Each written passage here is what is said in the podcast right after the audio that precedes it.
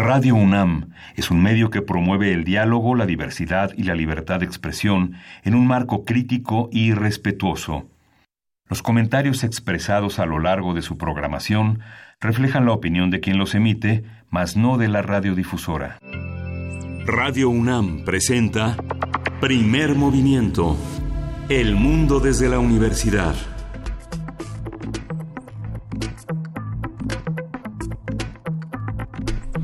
Hola, buenos días. Hoy es martes 19 de noviembre y son las 7.05 de la mañana aquí en la Ciudad de México. Estamos en la cabina de Radio NAM en primer movimiento. Berenice Camacho, buenos días. ¿Cómo estás? Buenos días, Miguel Ángel Quemain. Muy bien, muchas gracias. Buenos días a quienes nos sintonizan a través del 96.1 de FM y pues en un martes de mucho movimiento, mucho movimiento a las afueras de Palacio Nacional y también para lo que se espera durante esta conferencia matutina. Ya hay varios grupos pues que protestan eh, desde los empleados del de Seguro Popular en especial aquellos eh, los que vienen vienen del Estado de México que piden una transición de pues hacia el Insabi eh, sin despidos una transición ahora que ya sabemos será un hecho que se acaba el Seguro Popular. También están los integrantes de la UNTA la Unión Nacional de Trabajadores Agrícolas que protestan por la eliminación de algunos programas de apoyo a organizaciones campesinas ya sabemos según lo dicho eh, por el presidente Andrés Manuel López Obrador. Ahora los recursos se darán directamente a los campesinos sin sin intermediarios y pues eso evidentemente hace a un lado a estas organizaciones eh, eh, campesinas y también también que han estado ahí ya desde hace varios días. Eh, hemos visto cómo se pues se reúnen ahí para estas exigencias ahora que está la cuestión del presupuesto en sus últimos momentos. Pero también también otro tema importante sobre lo que pasa afuera de Palacio eh, son los trabajadores eh, de Notimex la agencia nacional de, del Estado Mexicano eh, pues está que ya se manifiestan en un en un meeting se trata de ex servidores pero también trabajadores en activo que ya desde hace varios meses han señalado pues despidos injustificados y falta de liquidaciones. No se han liquidado al 100%, no han no no se han dado estas liquidaciones en su totalidad desde sabemos desde inicios de la gestión de la periodista San Juana Martínez al frente de esta agencia de noticias pues ha empezado toda esta situación eh, a partir de esta cruzada que tiene San Juana Martínez por erradicar la corrupción sindical, limpiar pues el sindicato y poner orden en esta agencia donde según su administración a lo largo del tiempo pues se han cometido varias irregularidades, ¿no? Que, sabemos algunas se han eh, pues ventilado entre ellas por ejemplo algo tan eh, pues complejo como o, tan de no creerse como el jineteo de las noticias, en fin, los inconformes argumentan que están de por medio sus derechos laborales y recordemos que incluso el presidente Andrés Manuel López Obrador ya había redireccionado recursos por un monto de 31 millones de pesos precisamente para finiquitar los despidos pero eso no se ha reflejado al 100% en todas las liquidaciones pendientes, liquidaciones por ley. Y pues así así está esta mañana las puertas de Palacio Nacional Miguel Ángel. Sí, justamente bueno, fue polémica también la, este, bueno, abundo en lo que señalas sobre, sobre Notimex y las personas que están ahí, pues eh, forma parte de un ahorro de mil millones de pesos por cancelación de plazas. 655 plazas, dijo la, la Secretaría de la Función Pública, la Administración Pública Federal, quitó 651 plazas de Dirección General Adjunta. También hay un eh, recorte muy fuerte en las instituciones como la Oficina de Presidencia, en las Secretarías de Bienestar, Desarrollo Agrícola, Territorial, eh, Cultura, Seguridad Pública, Protección Ciudadana. El recorte es amplísimo. Mm. Se han ahorrado 11 mil millones de pesos producto de la cancelación de la cobertura de gastos médicos mayores, 5 mil millones de pesos, la reducción de entre 12 y 47% de sueldos de alto mando, eh, 1.700 millones, la eliminación de 8 mil 828 plazas de mando y enlace que duplicaban funciones Mm. o no realizaban tareas sustantivas. En fin, es una un recorte muy fuerte que también se suma a este recorte que hicieron eh, a los órganos autónomos, se prácticamente 12.500 millones de pesos que son eh, para satisfacer demandas de presupuesto a universidades, municipios y otros sectores, como el agro, por ejemplo. Esto eh, significó un recorte muy significativo en el tema del Instituto Nacional Electoral, la Comisión Nacional de los Derechos Humanos, el Instituto Nacional de Transparencia y Acceso a la Información, el INAI, en fin, unos recortes fuertísimos. Y lo que comentas de las afueras de Palacio Nacional, pues fue fuerte el señalamiento de Andrés Manuel López Obrador sobre la solicitud del poeta eh, Javier Sicilia a reunirse con él. Dijo que no va a estar sentado esperando a, que llegue, que hay organismos que lo pueden atender, como la Secretaria de Gobernación o en su caso el subsecretario de Derechos Humanos, eh, Alejandro Encinas. Y bueno, la respuesta del padre Javier, del padre Solalinde, fue muy, muy fuerte porque de alguna manera señala que Javier Sicilia le dio la espalda a un movimiento abandonándolo en momentos difíciles y que finalmente hoy se opone a una lucha por la paz eh, eh, en nombre de otra lucha por la paz que está en contra de la cuarta transformación. Bueno, interesante este esta manera de, de, controvertir eh, su relación en busca de la paz y la crítica a la cuarta transformación, al programa de seguridad, que es lo que Javier Sicilia propone se modifique. Así es, esta distancia que toma pues un personaje importante en la lucha por los derechos humanos que ha evidenciado pues desde lo más personal y lo más íntimo pues una situación eh, señalado una situación de violencia por la que pues prácticamente atraviesa todo el país. Y pues bueno es de esta manera iniciamos le damos la bienvenida a la Radio Universidad de Chihuahua. Como todos los días estaremos con ustedes de 6 a 7 hora de Chihuahua Chihuahua, 7 a 8 hora de la Ciudad de México. Saludos a la Autónoma de Chihuahua. El 105.3, el 106.9 y el 105.7 son las eh, eh, formas en las que llegamos hasta ustedes a través de esas frecuencias. Y pues bueno, vamos a tener un arranque como todos los martes, arranque de salud. Sí, vamos a hablar hoy de las lesiones musculares. Vamos a conversar con el doctor José Luis Maya. Él es licenciado en fisioterapia y maestrante en rehabilitación y dentro de nuestras secciones de martes, otras historias de la conquista con el doctor Federico Navarrete, quien es historiador, antropólogo e investigador del Instituto de Investigaciones Históricas de la UNAM. En esta ocasión dice que va a hablar sobre dice mi casa es su casa. En esta narrativa sobre la conquista va a estar va a estar interesante también. Sí, diría Derrida que es una, una, una exploración sobre la hospitalidad. Eh, vamos a tener también en la nota nacional Bolivia, Evo y México. Vamos a contar con el comentario del doctor Lorenzo Meyer. Como saben, él es profesor e investigador universitario. Él es miembro del Colegio de México y bueno, es un historiador que ha trabajado sobre la política mexicana del siglo XX a la actualidad. Y en nuestra nota nacional le seguimos el hilo a lo que ocurre en Chile, ahora con esta eh, consulta que tuvo lugar. Vamos a comentarlo con el doctor Juan Alberto Arancibia, doctor en Economía por la Facultad de Economía de la UNAM e investigador del Instituto de Investigaciones Económicas también de la UNAM. Vamos a tener una mesa del día dedicada a México sin artistas, un hashtag que varios artistas han colocado en las redes para preguntarse cuál es la responsabilidad de un gobierno frente al arte y la cultura. Va a estar con nosotros Daniel Jiménez Cacho, el actor, activista, integrante del movimiento colectivo por la cultura y el arte en México. Y después, antes de despedirnos, una conversación interesante con Rocío Guadarrama Olivera, quien es profesora investigadora del Departamento de Ciencias Sociales de la UAM Coajimalpa y autora de un libro con este, un, tema relevante que también tiene que ver con nuestra mesa del día, eh, la situación de los artistas y en esta ocasión de los músicos profesionales en México y su condición social. Así es que este es el menú radiofónico del día de hoy. Le damos la bienvenida a todos ustedes y les invitamos a que nos escriban en redes sociales, ahí los leemos con mucho gusto. Esperamos sus comentarios arroba P Movimiento en Twitter, Primer Movimiento UNAM en Facebook. Eh, pues bueno, mucho que decir. Estamos ya al borde, Miguel Ángel, de eh, la aprobación de este presupuesto de, de, egresos de la Federación para el año 2020 y pues bueno, todas las protestas, todos los señalamientos que desde distintos grupos y sectores de la sociedad pues se han vertido eh, con los recortes, con la austeridad, la política de austeridad y de reordenamiento de los recursos. Se quita de un, pues es, es normal y en que cada, en cada periodo en cada sexenio y en cada año, pues esto es algo que ocurre, pero acá hay un sello pues muy particular de esta cuarta transformación del gobierno de la cuarta transformación para redireccionar, para también recortar eh, en todo este afán de austeridad republicana que tiene que tiene el gobierno de Andrés Manuel López Obrador. Sí, justamente los, los, sectores que apoyará en este sexenio este, son las pensiones a adultos mayores, que tendrá 130 mil millones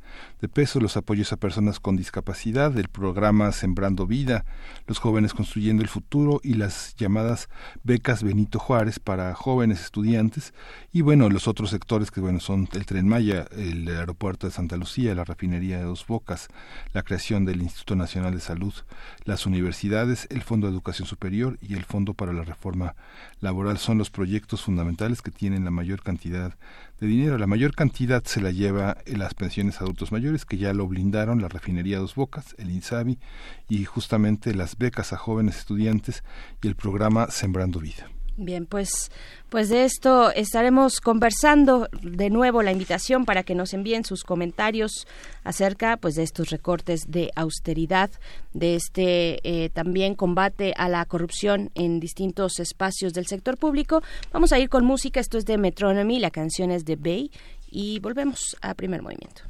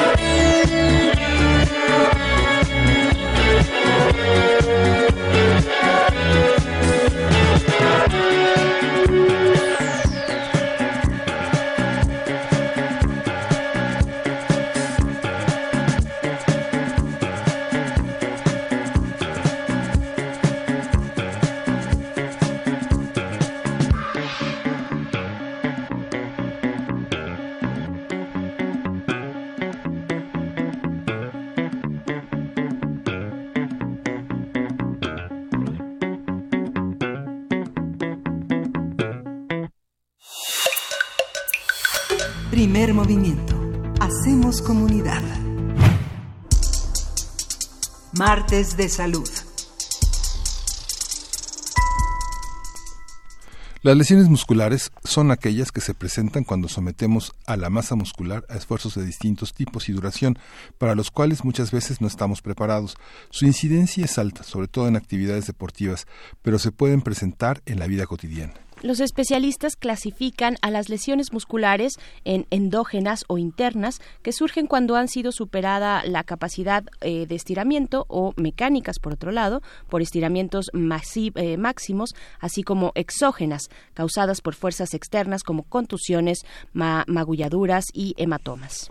La medicina deportiva ha señalado como causas de las lesiones musculares la falta de entrenamiento adecuado, medidas preventivas escasas, lesiones mal atendidas, envejecimiento y esfuerzos musculares repentinos. Conversaremos sobre las lesiones musculares, cuáles son sus tipos, cómo se provocan, cómo pueden evitarse y una vez que se tienen, cómo se deben cuidar. Para ello nos acompaña el doctor José Luis Maya, quien es licenciado en fisioterapia y maestrense en neurorehabilitación. Actualmente trabaja en la Asociación Pro Personas con Parálisis cerebral, la APAC por sus siglas. Bienvenido, doctor José Luis Maya, muy buenos días.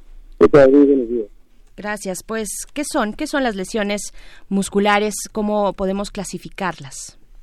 Pues como ustedes estaban comentando, hay algunas exógenas, hay unas endógenas, y eh, puedes eh, irlos eh, dividiendo, pues vamos a ir este, categorizando por algunas que son muy sencillitas, ¿no? Que, sí, le, vamos, perdón, doctor José Luis, le vamos a pedir que se separe un poquito de, de, la bocina de su teléfono, por favor. Pero sí, un poquito más si, se, si es posible. Está bien. sí, eh, sí, cuéntenos, por favor. Ok, pues mira, esas eh, cuestiones pueden deberse a varios factores, ¿no? Uno, como ustedes lo estaban comentando, eh, pues la falta de preparación en ocasiones, y eh, a veces eh, los los deportistas ya que están bien eh, están muy avanzados que son de alto rendimiento a veces se confían de que nunca se van a lesionar bueno son los que primeramente se lesionan. Entonces hay cantidad de lesiones de las que tenemos pues las muchas tendinitis las periostitis todos los procesos inflamatorios que se dan de manera este,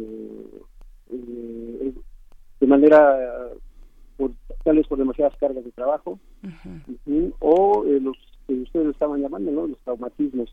Es complejo como tal ver ese tipo de lesiones pero lo más importante es el cuidado que debe tener todo deportista todo el, deportista que va iniciando o el deportista que lleva un proceso sí. Oye, doctor, fíjese que como usuarios de las lesiones musculares, este, hay una, hay una parte que son resultado como de la vida cotidiana y otros que son resultado de la actividad deportiva. Por ejemplo, eh, no sé, ya los, ya los del transporte público se ha modificado mucho, pero muchos de los eh, del transporte público conocido como peceros o colectivos son como fuentes permanentes de lesiones, ¿no? Los, los, tubos que están colocados, los asientos que están topando en la espalda baja, los, eh, los asientos que son insuficientemente largos y se topan con las rodillas. ¿Qué tipo de lesiones musculares son las más frecuentes en este tipo de vida cotidiana? Los frenones en autobuses, este, los giros eh, de pronto repentinos en la regadera para tomar el jabón o baños muy pequeñitos que implican esfuerzos acrobáticos muy, muy amplios. La gente sale lesionada de todas esas cosas. ¿Cuáles son las lesiones más frecuentes y cómo, cómo aliviarlas? Todo el mundo recurre al ibuprofeno, ¿no?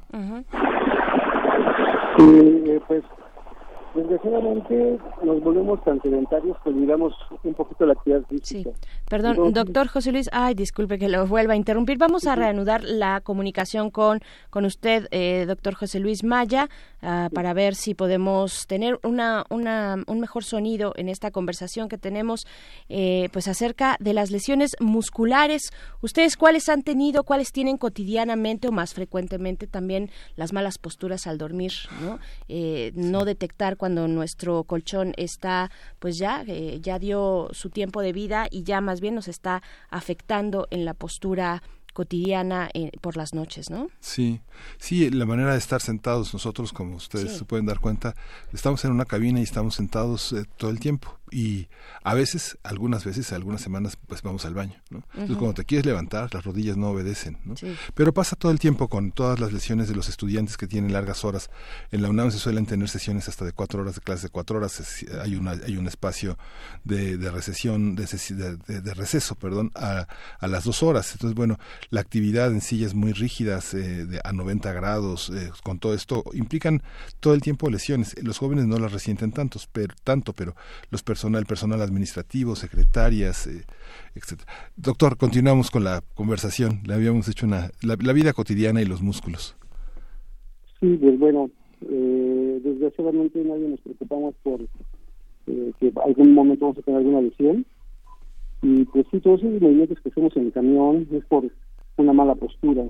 Al flexionarnos, al agacharnos a recoger algo, también son malas posturas que, bueno, todo el peso se va sobre esa zona lumbar, esa zona lumbar en donde pues, es la que más carga todo nuestro cuerpo. Entonces, pues realmente nadie nos preparamos para evitar una lesión. Sí sería interesante que todas las personas que viajan en todos, todos debemos hacer mucho ejercicio. Y no tanto mucho ejercicio, ¿no? Sino son ejercicios muy sencillitos que se le denominan eh, propioceptores o actividad de músculos propioceptores profundos de la columna, en donde la, lo, más sencillo es como un tipo puente, un tipo plancha. Son ejercicios que nos van a activar esos grupos profundos. Cualquier tipo de, lesión posterior a lo que pueda suceder, siempre, siempre eh, se les va a mandar a rehabilitación física a toda la gente, siempre se les va a mandar a hacer ejercicio, porque es la única forma de poder darle un restablecimiento a nuestro cuerpo. claro, también hace un momento, eh, doctor José Luis Maya, mencionábamos las posturas al dormir y la también eh, digamos la función que pueda tener el colchón que tenemos en casa cuando detectar si ya es momento de cambiarlo ¿Qué decir? ¿Cómo, cómo, ¿Cómo tenemos que dormir? ¿Qué es mejor? ¿Un colchón, por ejemplo, más firme, otro más suave? ¿Dormir con almohadas, sin almohadas? Sobre todo si uno tiene estos padecimientos un poquito más frecuentemente. También eh, en esta vida urbana eh, que, que, exige, que demanda pues estar atentos todo el tiempo, se genera pues estrés, ¿no? Que, que de pronto puede, no sé, yo le pregunto si eso puede ser un factor para que los músculos puedan lesionarse. ¿Qué decir? ¿Qué decir de esto? Pues pasamos mucho tiempo en nuestras camas. Es eh, la zona donde debemos de tener un mayor descanso y buscar un colchón, no importa que fuera caro, pero un, un colchón agradable. Actualmente hay mucha tecnología y están esos colchones ortopédicos en donde le dan este, una curvatura normal fisiológica a nuestra columna.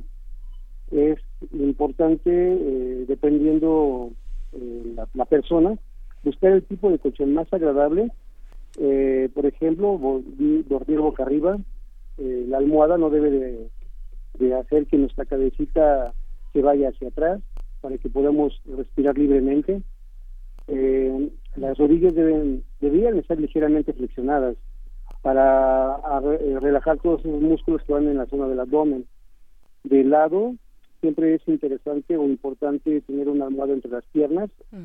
y una almohada en la cabeza que no le eleve tanto la idea es mantener una línea recta de toda la columna para que no se llegue a deformar. Entonces, si nosotros nos preocupamos por tener un buen colchón, este, yo creo que vamos a tener una vida más larga y el tiempo de descanso pues va desde 6 hasta 8 horas. Oiga, el caso de las de las mujeres eh, parece, se parece muchísimo a lo largo del embarazo y luego después con la carga de los niños y con el, eh, las mujeres que amamantan con esa parte. ¿Cuáles son las lesiones más fuertes en el embarazo? ¿Qué se puede prevenir y cómo hacer una higiene una higiene de la carga de los niños también los hombres cargamos niños no eh, hay una cómo se deben de cargar se deben de aprovechar todos estos recursos sostenes fajas para para transportarlos o cómo cómo hacerle con la pañalera al niño sí se está se está condenada a, pasar eh, a padecer el embarazo muchos años después en los músculos. Recae esto también eh, y es normal que así sea o sea, las mujeres que se embarazan y que tienen hijos eh, o las personas tienen que eh, padecer esto toda su vida, se puede remediar, eh, ¿cómo, ¿cómo hacerle? Sí, pues para todo esto hay una prevención, pero nadie se prepara para ser, o pocas mujeres se preparan para ser mamás. Yo he tenido mamás que me comentan que quieren prepararse, tener un cuerpo fuerte, y entonces se les da un entrenamiento. Este, obvio, con este tipo de entrenamiento, pues no van a tener tantas molestias, pero las mamás que llegan a embarazar sin tener alguna preparación, pues tienen un cuerpo débil, ¿no? Este, y hagamos a un ladito más que nada las mamás que hacen ejercicio o las chicas que hacen ejercicio tienen de cierta forma preparado su cuerpo, pero las que no, pues sí generan unas lumbalgias enormes, precisamente porque les gana mucho el peso hacia el frente. Este, se les recomienda a las mamás pues, bueno, que estén siempre apoyadas con almohadas en la parte de la espalda, este, que descansen en cama, boca arriba, doblando sus rodillas, este, teniendo posiciones muy reconfortables. Y al amamantar, bueno, es complicado, es por la radio a veces no, no, podemos dar ejemplos tan tan explícitos o tan demasiado explicativos, pero sí es complicado, es generalmente recargarse sobre algo en la espalda en donde podamos cargar de forma este, lo más eh, natural al pequeño, vaya, el chiste que la mamá se recargue, que no esté con el tronco hacia el frente, que no se vaya, que no se encorve tanto, este, porque eso es lo que nos va a generar también esos problemas en la espalda, ¿no?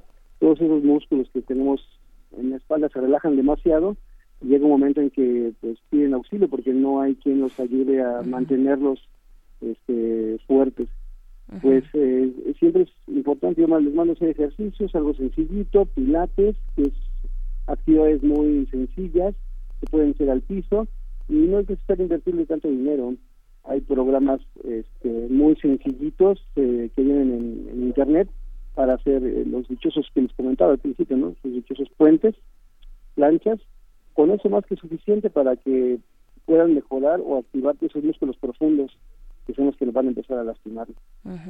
claro, todos tendríamos que hacer algún tipo de estiramiento matutino o nocturno para prepararnos, eh, ya sea para, para ir a dormir y relajar de manera de mejor manera los músculos y también por la mañana pues para estar digamos flexibles y no en un movimiento brusco pues lastimar nuestros músculos.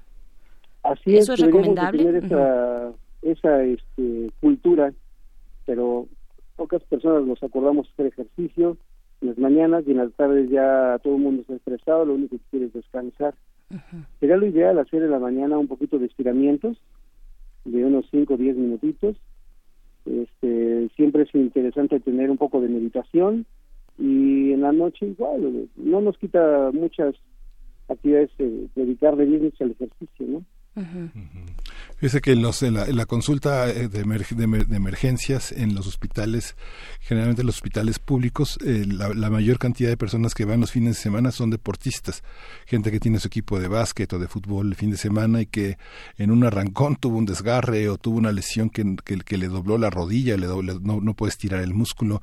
Todos estos deportistas eh, de fin de semana ¿Qué, hacer con ellos? La, gente este, es, una, es una forma de esparcimiento, pero muchas veces la gente que va a correr a, la montaña este, y, que va de subida y que los músculos frontales de la pierna, los cuadríceps, ¿no? Se llaman, este, se, las, se lesionan los tobillos, eh, los, los eh, gemelos.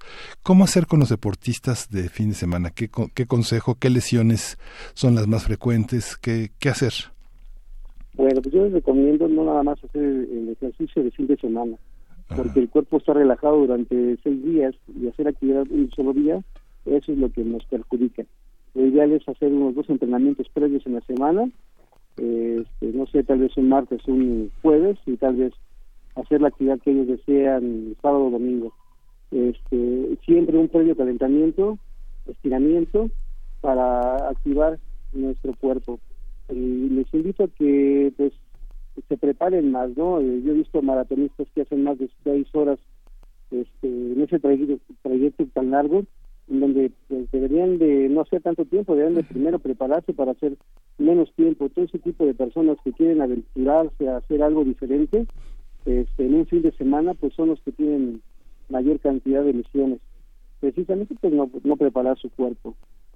Doctor José Luis Maya, cuando, cuando ya se tiene una lesión, digamos que está ahí constantemente, que ha pasado algún tiempo, bueno, más bien, ¿cuándo, ¿cuándo tendríamos que asistir con un especialista y qué tipo de especialista? ¿Cuándo las lesiones ya son o, los dolores, las molestias son ya eh, de tomarse eh, en consideración, poner atención y, y, asistir con un, con un especialista? Bueno, pues primeramente este, el, traumatismo, la molestia es demasiado intensa y no se puede uno mover, pues ir a ver inmediatamente al médico. El médico deberá canalizar al área respectiva, ya sea al área de ortopedia, si es necesaria alguna placa, o la parte de fisioterapia, que la tienen muy olvidada. La fisioterapia es importantísimo. Todos los fisioterapeutas nos preparamos cinco o seis años, dependiendo de las escuelas, para poder dar un diagnóstico y un tratamiento eh, fisioterapéutico. es interesante que no hagan esos eh, esos dichosos remedios caseros. Vale la pena eh, gastar un poquito porque luego puede ser peor. Pero, por ejemplo, si tenemos un esguince de primer grado, a veces podemos apoyar y todavía, pero y se presenta dolor. Un esguince de segundo grado, pues ya el apoyo es mucho más difícil. Y es cuando ahí, si yo no puedo pisar, pues debo de ir a ver al médico el médico general pues deberá canalizar al área respectiva. Ellos tratarán de tratarán de dar su medicamento, pero es importante la revisión de un fisioterapeuta. Doctor, cuando le agarra uno, ahora sí que el fin de semana, sin efectivo, lejos de lejos de todo, no sé, en Tecamac 2 o algo así, una, zona habitacional lejana. Este, ¿Cuáles son cuáles son como los rudimentos de emergencias que puede uno tomar? ¿Se puede uno poner calor, frío? ¿Cuándo, ¿cuándo tomarse de tipo de decisiones? ¿Cómo, digamos, todos los antiinflamatorios los venden sin receta? Eh, uno no se debe autorrecetar, lo sabemos, pero en una emergencia, ¿qué debemos de hacer cuando media, por ejemplo, un sábado en la noche y que uno va a ir a consulta hasta el lunes en la mañana? ¿Cómo, cómo se la puede ir llevando uno? Eh? Pues eh, si es una contusión nada más, el hielo es muy bueno. El hielo debería ser contusión, contusión es un golpe, ¿verdad? Es un golpe ah. cuando hay una un dolor muy fuerte. Lo primero es hielo 10 minutitos, de 10 a 15 minutitos, no más. Este, cada 3 horas, eso sería lo ideal para poder estar con el médico. Si es una herida abierta, bueno, ahí se, tendrá que ir al área de, urgencias, ¿no? Pero mientras sea el golpe, sea la inflamación, sea eh, sin que haya una herida abierta, pues lo primerito es hielo, ¿no? Por ejemplo, si es en una pierna, le coloco hielo, este, es el reposo, elevar la pierna, es lo que generalmente se recomienda. El brazo, igual, si hay alguna deformidad en alguna estructura, pues lo primero es inmovilizar. Y es muy sencillo inmovilizarse, hasta con dos eh, botellas de plástico se puede inmovilizar. Este, con una rama, nada más se, sujeta bien a la extremidad que está este, deformada o que se ve una ligera deformidad, pues sí, nada más es eh, sujetarlo bien para que no se siga moviendo. Entonces, eh, pero lo primerito es hielo y pues, en cuanto se pueda, pues acudir al médico. Los esguinces en los tobillos también son muy frecuentes, ¿no? Así es. ¿Cómo, ¿Cómo se tratan esos, digamos, en un primer momento? ¿Cómo uno puede eh, evitar que, que, eso sea una, pues algo que, que perdure a través del tiempo, ¿no? Pues lo que les comentaba es hielo, reposo. hielo también ahí. Inmovilización e ir al médico. Si este puede apoyar, pues bueno, creo que posiblemente será un esguince de primer grado. Pero si no hay un buen apoyo, ya lo que yo recomiendo, aparte del hielito, pues es ir al otro día con su médico y e inmovilizar la, la zona, la articulación. Oiga, doctor, ya por último, fíjese que los niños tienen eh, lesiones musculares cuando el músculo todavía no está tan formado, el tejido de las fibras no es tan consistente. ¿Qué lesiones son las que aparecen más en los niños? Uno, uno puede apreciar como así en lo fenomenológico que lo que más se lastima son cuestiones articulares, porque también están, no están consolidados los tendones. Pero, ¿se lastiman los músculos los niños? Digamos, ¿de qué edad? De los 3 a los 10 años, 11 años. ¿Cuáles son las lesiones más frecuentes musculares que uno tiene que cuidar?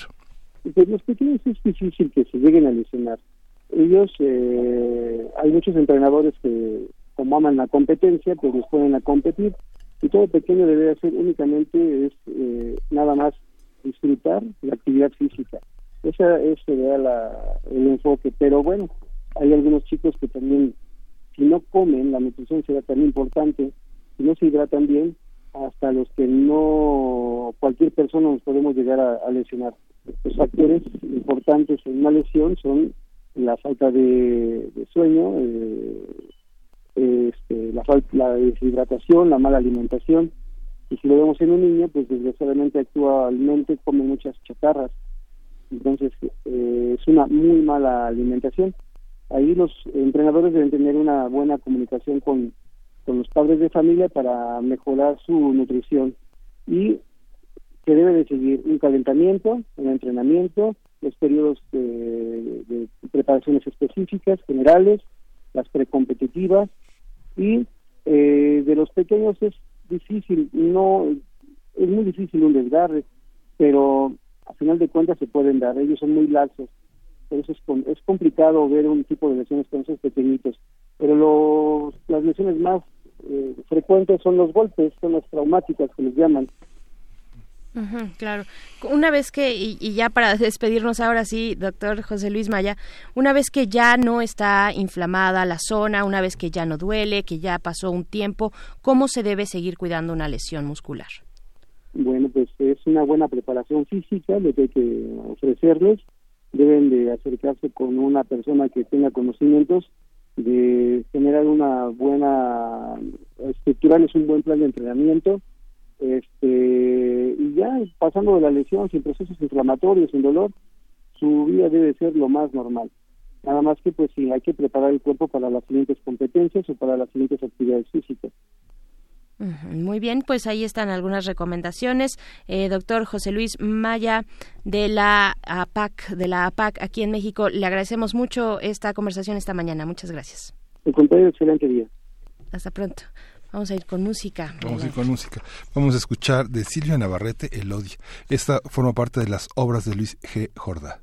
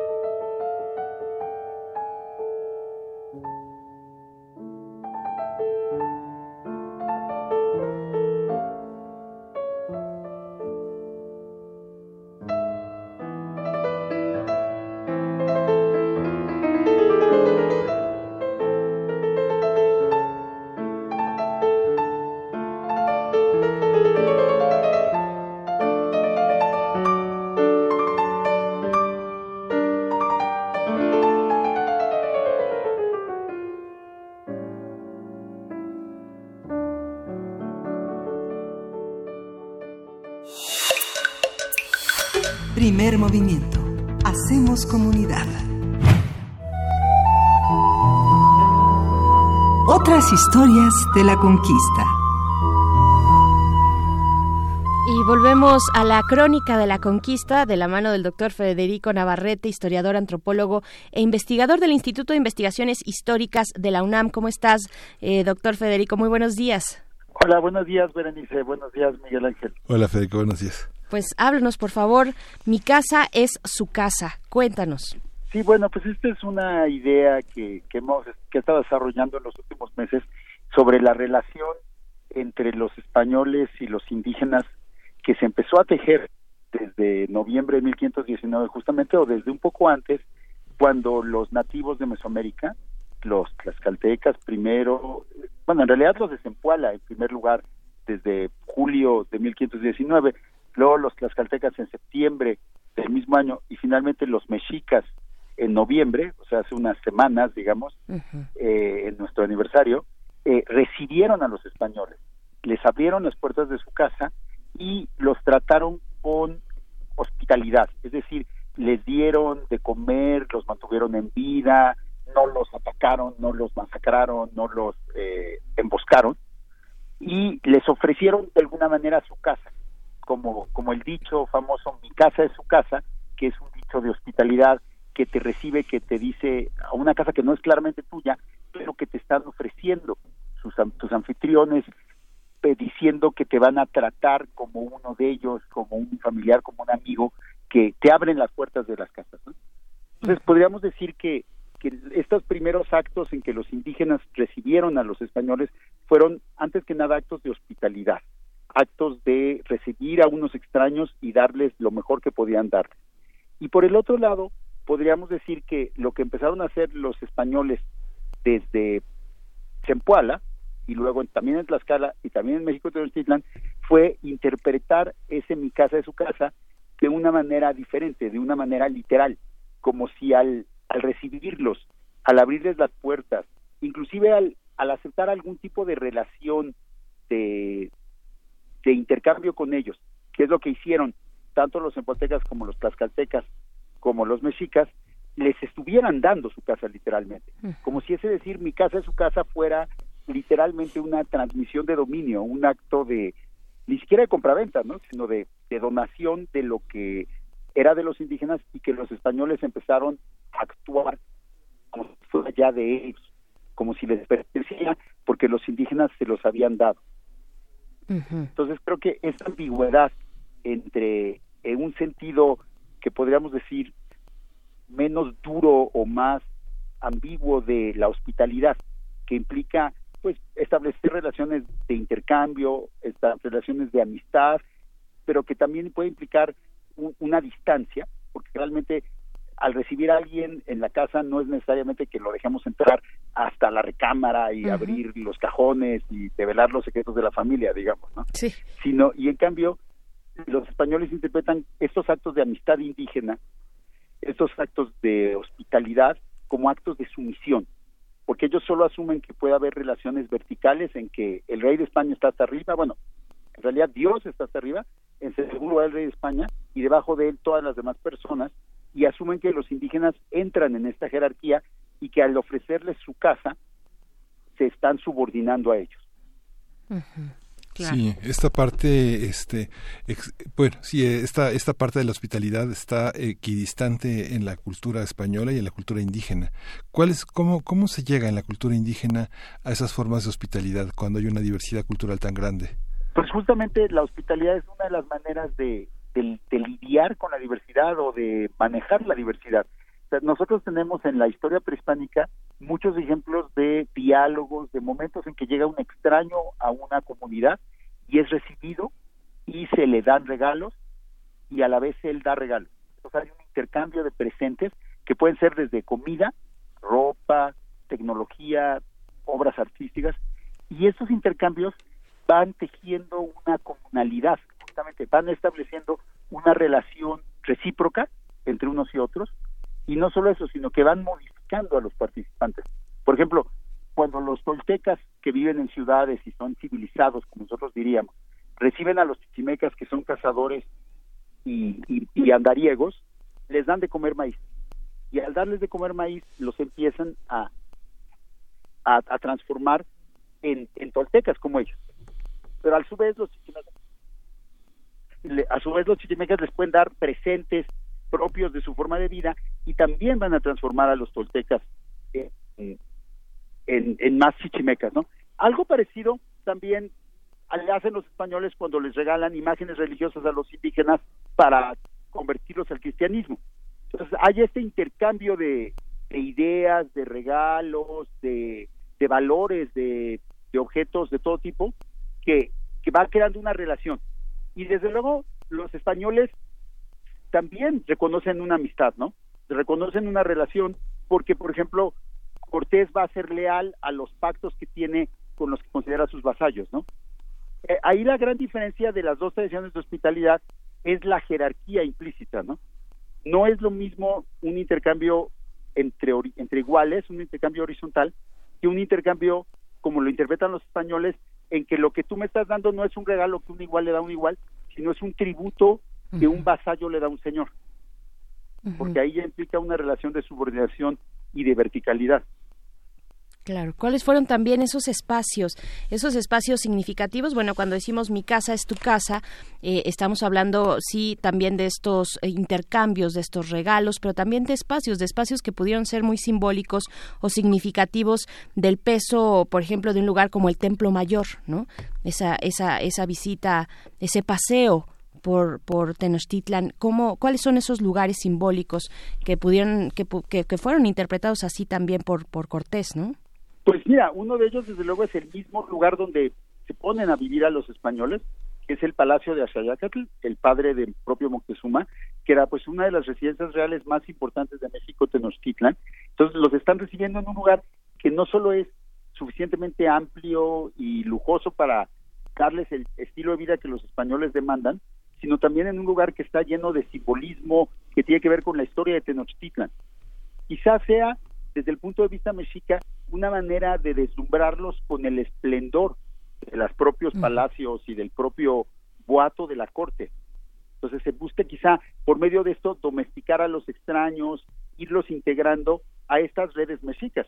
Entonces también quizá del lado mexica esa hospitalidad es una manera de ir subordinando a los españoles, mientras que del lado de los españoles es una demostración de su poder y de su superioridad sobre, sobre los indígenas. Entonces todos los actos están cargados de esta ambigüedad, ¿no? Y luego Moctezuma, aunque supuestamente Moctezuma es hecho prisionero por los españoles, y las fuentes nos cuentan que los españoles lo tienen bajo su control en el Palacio de Sayacatl, el hecho es que Moctezuma se mueve junto con Cortés por toda la ciudad y Moctezuma le va enseñando la ciudad a Cortés. Justamente el Templo Mayor, como decías, Berenice, pero también lo lleva a visitar el mercado de Tlatelolco, que provoca fascinación, desde luego, entre los españoles, lo lleva a visitar los llamados zoológicos, que son unas zonas donde viven seres de todo el mundo traídos a México Tenochtitlan y que según Matthew Restal es el lugar donde Moctezuma eventualmente planea colocar a los españoles como parte de su colección de seres extraños, pero de alguna manera les, les, van abriendo eh, cada uno de los rincones de México Tenochtitlan como parte de esta estrategia de hospitalidad. Claro, claro. Con los años, con los años, este, esa estrategia es, no, es, una, es una cultura, es una forma de cultura, es una forma de conversar la hospitalidad, pero se modifica, se modifica, Federico, se modifica por parte del mundo indígena esta relación tan incomprendida por parte de los españoles. Pues yo creo que esta ambigüedad que se inicia en 1519 entre entre formas de intercambio que son más bien horizontales de hospitalidad, en el que las dos partes asumen una posición en que se transforman mutuamente y por otro lado una lógica más vertical en que una parte domina a la otra. Creo que esa ambigüedad existe en México desde 1519 hasta la fecha. Muchos de los intercambios claves que tenemos entre los diferentes grupos que vivimos en México pueden ser las dos cosas al mismo tiempo, ¿no? Los indígenas toman elementos de la cultura europea en una cuestión de intercambio, de este mutuo movimiento de ideas y de objetos y de maneras de ser, y los mestizos o los españoles interpretan que los indígenas se sometieron y que, por ejemplo, ya van a dejar de ser indígenas. es lo que pasa, por ejemplo, con el indigenismo del siglo XX, ¿no? Y pues resulta que, que no dejaron de ser indígenas, ¿no? Entonces que las, las dos lógicas siguen sobreviviendo a, la fecha y siguen estando en, en muchas de nuestras relaciones fundamentales, con su ambigüedad. También eh, sí, y es interesante pensar cuál es el trato o el tratamiento de que se tiene hacia el enemigo por parte de estas dos culturas, ¿no? Tan tan disímiles. Sí, por ejemplo, desde el punto de vista indígena, el cautivo enemigo era recibido en la casa también, y eso es una analogía con lo que mm. hacen con los españoles. el, el, el cautivador, es decir, el mexica que había capturado un enemigo en el campo de batalla, lo llevaba a vivir a su casa. Y ahí vivía durante meses y era considerado un miembro de la familia. Imagínense, es una forma de hospitalidad que aparte estaba marcada por el hecho de que eventualmente iba a ser sacrificado, ¿no? Ah, claro. también podría ser que la hospitalidad méxica hacia los españoles tuviera ese ese objetivo final y no era tan cordial puramente como la amigos pero más cerca a tus enemigos. No no estoy segura de que sea, de que haya sido Maquiavelo. Lo dicen yo sé que lo dicen en el Padrino no en la película en el Padrino también sí por supuesto por supuesto. El Padrino. Pues pues sí ahí está esta esta lógica y este también eh, cercanía y a la vez extrañamiento de, de, de algo tan distinto no de una cultura tan distinta y cómo van estos dos estas dos pistas encontrándose estos estas dos pistas de sentido encontrándose en lo que en esta narrativa de la conquista. Eh, doctor Federico Navarrete, pues les invitamos a que puedan consultar noticonquista.unam.mx y poder seguir el hilo de todo esto que nos has estado compartiendo en esta sección. Te mandamos un abrazo, te deseamos buen Igualmente. Gracias. Hasta pronto. Un gusto. Hasta ¿Vamos luego. A ir con, ¿Vamos a ir con música? Vamos a ir con música, exactamente. Vamos a escuchar de los placebos, vamos a escuchar de La La Mango. Sobre la sombra de un cuerpo se construye una oración.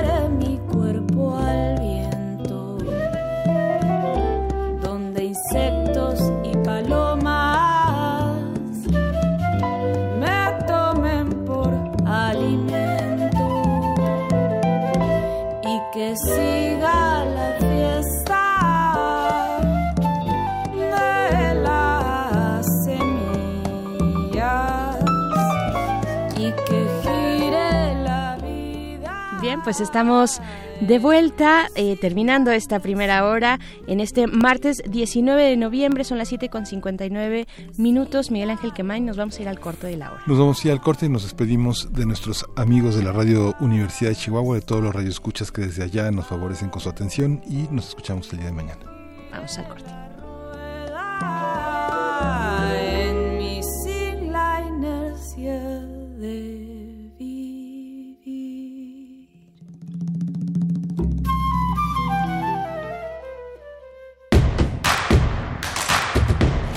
Síguenos en redes sociales. Encuéntranos en Facebook como Primer Movimiento y en Twitter como arroba PMovimiento. Hagamos comunidad.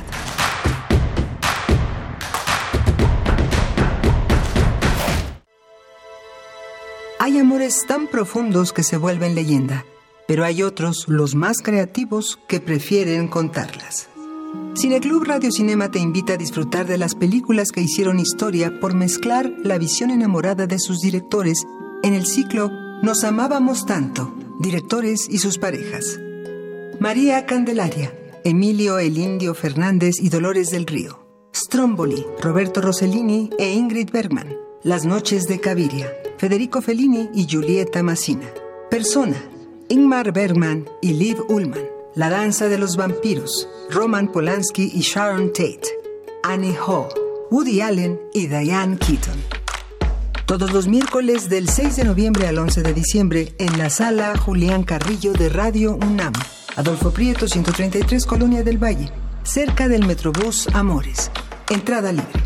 Radio UNAM, experiencia sonora. Durante este año, como después de cada elección presidencial, se pueden conformar nuevos partidos políticos nacionales. Puedes afiliarte a ellos en una asamblea o desde cualquier parte del país mediante la aplicación móvil, para lo cual te solicitarán tu INE, tu firma y te tomarán una fotografía. No puedes militar en más de un partido existente o en formación a la vez. Infórmate en INE.mx diagonal partidos en formación o llama a INETEL al 01800 433 2000. Contamos todas, contamos todos. INE. ¿Te ofrecieron un trago o un cigarro? ¿O un churro? Natacha. Y te dijeron que no pasa nada. ¿Seguro que no pasa nada? Antes de entrarle, deberías saber lo que las sustancias adictivas pueden causar en tu cuerpo. ¿O te gusta andar por ahí con los ojos cerrados? Mejor llama a la línea de la vida de Conadic 800-911-2000 cualquier día a cualquier hora. Aquí te escuchamos. Juntos por la paz. Estrategia Nacional para la Prevención de las Adicciones. Gobierno de México. La música, la partitura, la idea y la persona detrás. Escuchemos a los autores en Fa, nuestros compositores en síntesis. Un espacio de entrevistas a jóvenes creadores mexicanos de música académica, todos los jueves a las 11 de la noche. Sintoniza la retransmisión los domingos a las 7 de la tarde 96.1 de FM. Radio UNAM, Experiencia Sonora.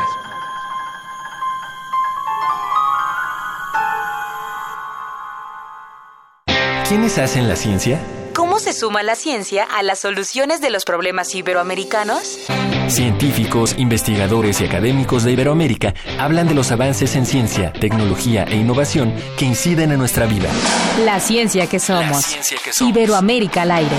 Viernes a las 10 y media de la mañana. 96.1 de FM. Retransmisión, domingos a las 9.30 de la mañana por el 860 de AM. Radio UNAM. Experiencia sonora.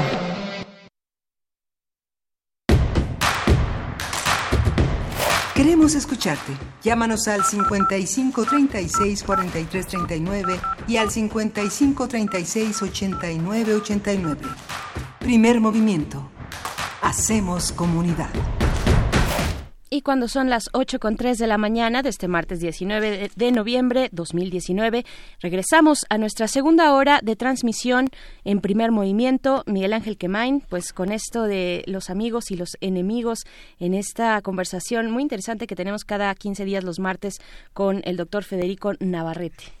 Sí, bueno, Maquiavelo es este, este enorme libro. Hay muchas cosas que se dicen que son alusivas, eh, que son paráfrasis de el tema de Maquiavelo. Por ejemplo, no sé cómo se debe actuar con los ministros y los secretarios de los príncipes, cuándo debe huirse de los aduladores, cómo debe conducirse un príncipe para adquirir consideración, cómo debe conducirse eh, cuando es aborrecido o despreciado. Son, sí, son temas que las películas, eh, las novelas han, han, han, parafraseado de una manera muy, muy amplia, ¿no? la relación del príncipe con el pueblo también es mejor es bueno ser amado pero mejor ser temido no es otro de los puntos que pone Maquiavelo como en esta guía de el estadista perfecto no prácticamente es lo que nos pone por ahí. También Carl Schmitt es es es, interesante esta lectura de las relaciones, de esta simbiosis entre el amigo y el enemigo en términos políticos, pues es que estábamos hablando, para los que se suman en este momento, como aquellos que nos escuchan a través de la radio, Nicolaita, saludos, bienvenidos. Estuvimos hablando la hora pasada con Federico Navarrete, eh, investigador de la UNAM, eh, en una sección cotidiana sobre la, bueno, una sección de cada martes sobre la conquista, este paso de la conquista eh, hace 500 años, noviembre de 1519, eh, y pues precisamente hablaba de la relación entre Cortés, los conquistadores y los y Moctezuma, ¿no? En, en, Tenochtitlan, cómo fue este encuentro, cómo fue esta recepción y los distintos símbolos y significados que se le da a, pues, a la bienvenida, a la recepción a un lugar propio frente al, al que llega extraño, ¿no? O extranjero. Sí, sí, hemos hablado a lo largo del programa de muchas, de muchas ideas que son parte de la Europa eh, eh, que, que, vivió Cortés y que tiene que ver con formas de crueldad. En un momento Federico Navarrete nos hablaba de toda esta matanza en Tlaxcala, que, eh, que es una idea también de Maquiavelo. Decía que cuando se hace daño a otro es necesario hacérselo de tal manera que sea imposible que pueda vengarse. ¿no? Es algo es algo este infundir tal temor que no sea posible recuperarse de él ¿no? y más si son rusos se diría en la segunda guerra mundial no pues bueno eh, así iniciamos nuestra segunda hora. Bienvenidos bienvenidas. También estamos por supuesto en las frecuencias universitarias del 96.1 de FM totalmente en vivo invitándoles a que nos sigan en redes sociales arroba Movimiento en Twitter primer movimiento UNAM en Facebook y nos hagan sus comentarios como ya se hace presente por ejemplo Eduardo Landero dice, las relaciones verticales en México no empezaron con los españoles. Los mexicas tenían una relación totalmente vertical con los pueblos que tenían sometidos y los despreciaban a más no poder. También eh, dice por aquí Sal RGB, la ambigüedad es la identidad cultural de México, somos complejos. Así es, también em, Alfonso de Albarcos, bueno, hablando de las lesiones que fue el arranque en la hora anterior, estuvimos conversando sobre las lesiones musculares con el doctor José Luis Maya. Nos dice por aquí Kiki Angelares, la típica lesión de la espalda a cuentagotas, eh, de agacharse a recoger ya sea un lápiz sin peso o una caja pesada pues ahí están estos, estas lesiones cotidianas de las que estuvimos hablando y tenemos una nota nacional. Bueno, tenemos por supuesto como todos los martes eh, cada 15 días a el doctor Lorenzo Meyer que vamos a conversar con él acerca de Bolivia, de Evo y de México. No sé, creo que ya estamos por ahí para enlazarnos con él. Vamos a la nota nacional. Primer movimiento. Hacemos comunidad. Nota Nacional. Muy buenos días, doctor Lorenzo Meyer. Estamos en cabina Miguel Ángel Quemain, Berenice Camacho, saludándote eh, y pues con este tema tan importante, crucial en estos momentos, pareciera coyuntural para nuestro país. ¿Cómo estás? Ahí va, ahí viene ya el doctor Lorenzo Meyer. Sí, estamos aquí pues para hablar de Bolivia, de esta, eh, pues esta eh, recepción que México, precisamente hablando de los amigos y de los enemigos, hace un momento que, estábamos en esta conversación, pues hablando de esta recepción que México le da a eh, Evo Morales y de la situación en Bolivia, ahora sí ya, ya lo tenemos en la línea. Doctor Lorenzo Meyer, muy buenos días. Muy buenos días. ¿Qué tal? Pues, pues sí, el eh, tema, Berenice, es para esta ocasión, es algo que ya está muy tratado en los medios, pero no lo hemos tratado en este programa y es el tema no solo de Evo Morales, sino del asilo. Eh, ya se le ha dado vueltas y eh, llega a puntos eh, francamente ridículos en la discusión. Hoy en la mañana, por ejemplo, en, al escuchar la conferencia de prensa habitual de Andrés Manuel, se le preguntó que cómo explicaba él, el presidente de la República, por qué Evo Morales eh, salía de un restaurante eh, en una zona de alta plusvalía. Bueno, eh, tengo la impresión de que aquí sí se le está tratando de buscar seis pies al gato. Eh, ya es, eh, ya no es Evo Morales. Es una decisión de Andrés Manuel, de su gobierno, y hay que cuestionarla, pero a rajatabla. sí llega a, a puntos ridículos. Pero hay algo en la eh, discusión que me parece, a lo mejor estoy equivocado, que se ha dejado mucho de lado y que tiene un significado político, ese sí, realmente importante, no si sale de un restaurante que a lo mejor eh, se lo pagaron, lo invitaron, etcétera. Y es, eh, bueno, en primer lugar, la larga eh, tradición en donde curiosamente se engarzan eh, Andrés Manuel eh, y ese personaje al que él le tiene particular inquina, que es don Porfirio, porque la llegada de Evo a México tiene muchos puntos en común con la llegada del el presidente Zelaya a principios del siglo eh, pasado, eh, presidente de Nicaragua, presidente liberal, que estaba ensarzado en una lucha con los conservadores y los conservadores tenían el apoyo de Estados Unidos y cuando ya le fue imposible eh, seguir en el poder, Porfirio Díaz mandó uno de los pocos buques de la Armada Mexicana a Nicaragua, el cañonero Guerrero, eh, a traerlo al país.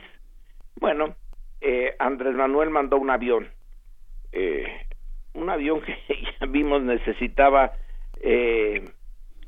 repostar combustible muy seguido y eso causó unos problemas regionales pues entre ridículos y graves, porque sí pudo haber sido un problema serio. Pero en fin, ahí tenemos pues al eh, dictador liberal, eh, antidemocrático, etcétera, recibiendo a un expresidente centroamericano eh, y hasta manda por él. Y lo mismo ahora en Bolivia. ¿Qué tienen de común estas dos eh, situaciones? Y muchas en medio, ¿eh? Y es el eterno tema de la política exterior mexicana. Son mensajes indirectos a Estados Unidos. Don Porfirio tenía, bueno, una relación eh, muy buena con Estados Unidos, pero no eh, exenta de tensiones. Por eso eh, favoreció y de manera bastante explícita, don Porfirio, a inversionistas europeos para balancear la creciente presencia económica de Estados Unidos en México. Muy amigo, muy amigo de los norteamericanos, pero abrió la puerta a la inversión británica sobre todo, pero no, exclusivamente, también a la francesa, a la alemana, eh, a la italiana, y había empezado a abrirla tímidamente a la japonesa. Todo eso para balancear a Estados Unidos. Entonces la política de asilo también fue así. Muy amigo, muy amigo de Estados Unidos, pero yo le doy asilo a un personaje al que tú no quieres, al que no apoyas, al que combates, que es a. Bueno, eh, Andrés Manuel una y otra vez señala que eh, hay una relación de respeto con Trump, que acepta Trump eh, un trato decente con México y que se va a firmar el TEMEC en estos días. Eh, pero no hay duda que existe una tensión, una tensión fuerte que se ve, entre otras cosas, en el tema de, de los eh, indocumentados centroamericanos. Realmente la presión de Trump sobre las tarifas, la amenaza de poner tarifas a las exportaciones mexicanas, que son en parte exportaciones de México y en parte exportaciones norteamericanas disfrazadas de mexicanas, porque los componentes de muchas de esas exportaciones, como la de los autos, pues no son piezas eh, hechas todas en México, sino una buena parte fuera. Pero en fin, dejemos eso. No se puede dar el lujo con una economía estancada de tener un problema en el comercio con Estados Unidos. Por eso, eh, pues en fin, se doblegó ante la presión contra los indocumentados centroamericanos. Pero entonces Evo le presenta una oportunidad, una oportunidad que tiene eh, varios ángulos. En primer lugar, que refuerza una política tradicional de México, esa que ya se ha dicho hasta la saciedad, que implica el eh, asilo a Sandino, por ejemplo, en los años eh, previos al cardenismo, el asilo a Trotsky, eh, que ese fue un mensaje a Stalin en los años del cardenismo, el asilo a Jacobo Arbenz, el presidente que realmente fue derrocado por Estados Unidos en 1954 en Guatemala, el asilo eh, a la familia de Salvador Allende en el 73, el asilo a los eh, perseguidos chilenos, argentinos, brasileños y en cantidades menores eh, bolivianos, etcétera, uruguayos, pero la parte que me interesa destacar es esta, que el mensaje es a Estados Unidos. La búsqueda constante, constante de México de una independencia, aunque sea relativa, porque nuestra debilidad política, económica y la frontera con una superpotencia mundial, pues impide que realmente ejerzamos una soberanía más o menos clara siempre estamos dependiendo de la relación con Estados Unidos. Casi toda la política exterior de México, en eh, cierto sentido, es una relación indirecta con Estados Unidos, ya sea nuestra política con Europa, nuestra política eh, con América Latina y ahora la que se está desarrollando a trompicones con Asia. Así pues, ver a Evo que eh, su derrocamiento fue celebrado por Donald Trump, lo cual no eh, eh, no sorprende a nadie. Y se pudo hacer esta y tomar esa decisión y llevarla a cabo porque el otro punto de referencia sería Venezuela, a la cual Estados Unidos también al régimen de Maduro, al gobierno de Maduro, le tiene una inquina fuerte, eh, pero ese es menos presentable. Maduro realmente no le aporta mucho a eh, puntos políticos a México. Ya el que se mantenga la relación con él y eh, haya venido a la toma de posesión de Andrés Manuel, bueno, y hasta ahí llegamos, pero hay tal cantidad de cosas en eh, Maduro negativas que realmente no conviene eh, estrechar la relación. En cambio, en el caso de Evo Morales tenemos al primer presidente indígena de Bolivia y ya sabemos que por las razones que sean la economía, eh, porque es la exportación de materia prima, etcétera, la economía boliviana fue bien. Redistribuyó el poder entre indígenas y no indígenas en favor de quienes estaban históricamente hasta abajo, que son eh, los eh, habitantes de las zonas altas de Bolivia, y que no le cayó nada bien a los de Santa Cruz y las zonas bajas, que son las que finalmente dieron el golpe que Evo Morales no debió de haber intentado una cuarta eh, estancia en el poder, me parece pues que fue su error principal. Pero eh, la represión viene ahora no durante la época de Evo Morales.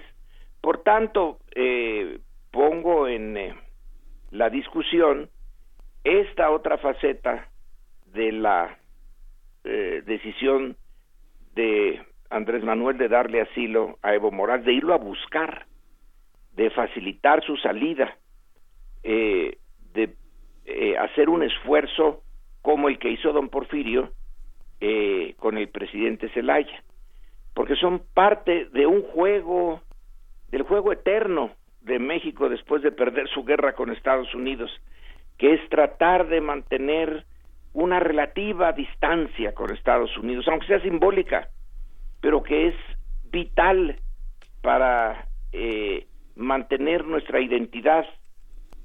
El eh, nacionalismo mexicano, a mi juicio, que fue bien criticado en los últimos años em, por, entre otros, eh, eh, eminentes em, pensadores mexicanos, etcétera. El nacionalismo mexicano es indispensable porque es defensivo, porque el nacionalismo al que se enfrenta es el norteamericano y ese no podemos hacer nada con él.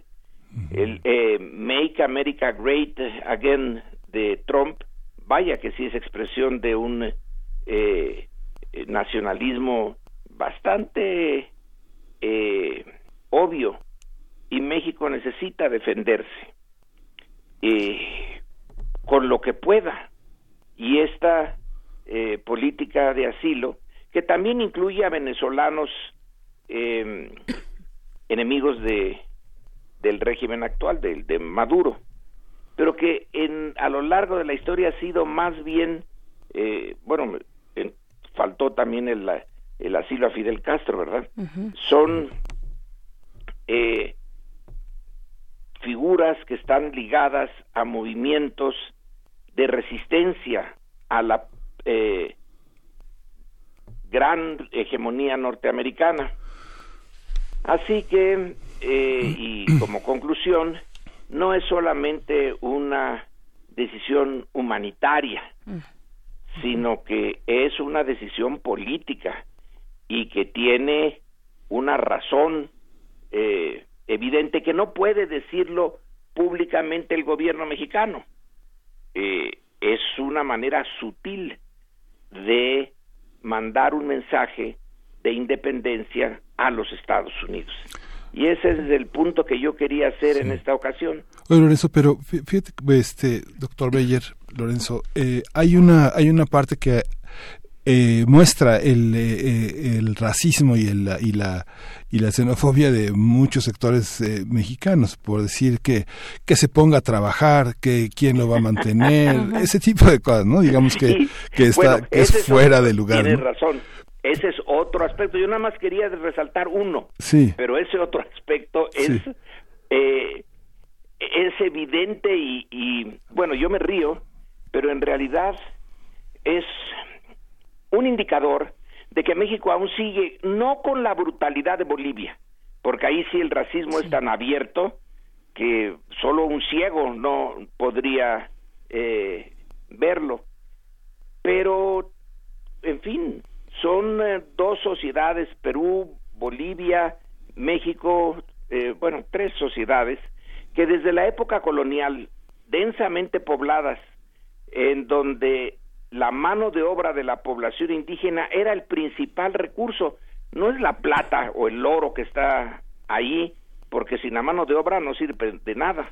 es esa, son colonizaciones de explotación, eh, pero eh, evidentes y seguimos teniendo parte de esa herencia.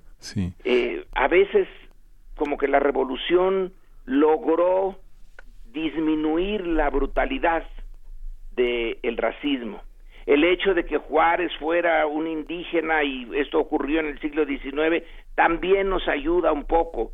Eh, Evo tuvo que ser eh, hasta hasta ahora, hasta el siglo XXI. Nosotros tuvimos esa eh, oportunidad antes, pero en el fondo el problema sigue, el racismo es, eh, bueno, pues nada más basta ver las eh, revistas de ciertos periódicos eh, eh, como Club y esas en donde no hay más que pura gente blanca y de preferencia rubia. hay una política en la en ese tipo de, de publicaciones donde se difunde la buena vida de la clase alta mexicana, de que además tiene que ser blanca. Sí.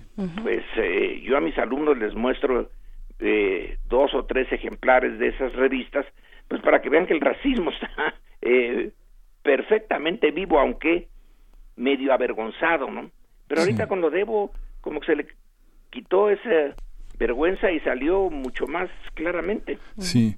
Hay otra cosa, Lorenzo, que eh, por ejemplo esta esta parte eh, que la que muchos medios criticaron diciendo que Evo Morales había eh, sido como el arquitecto de un fraude electoral y que un gobierno que había luchado contra los fraudes electorales recibía un defraudador. Esa, esa parte de, ese argumento, ¿tú cómo lo ves?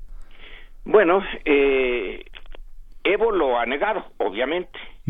Y él señaló volvamos a las elecciones.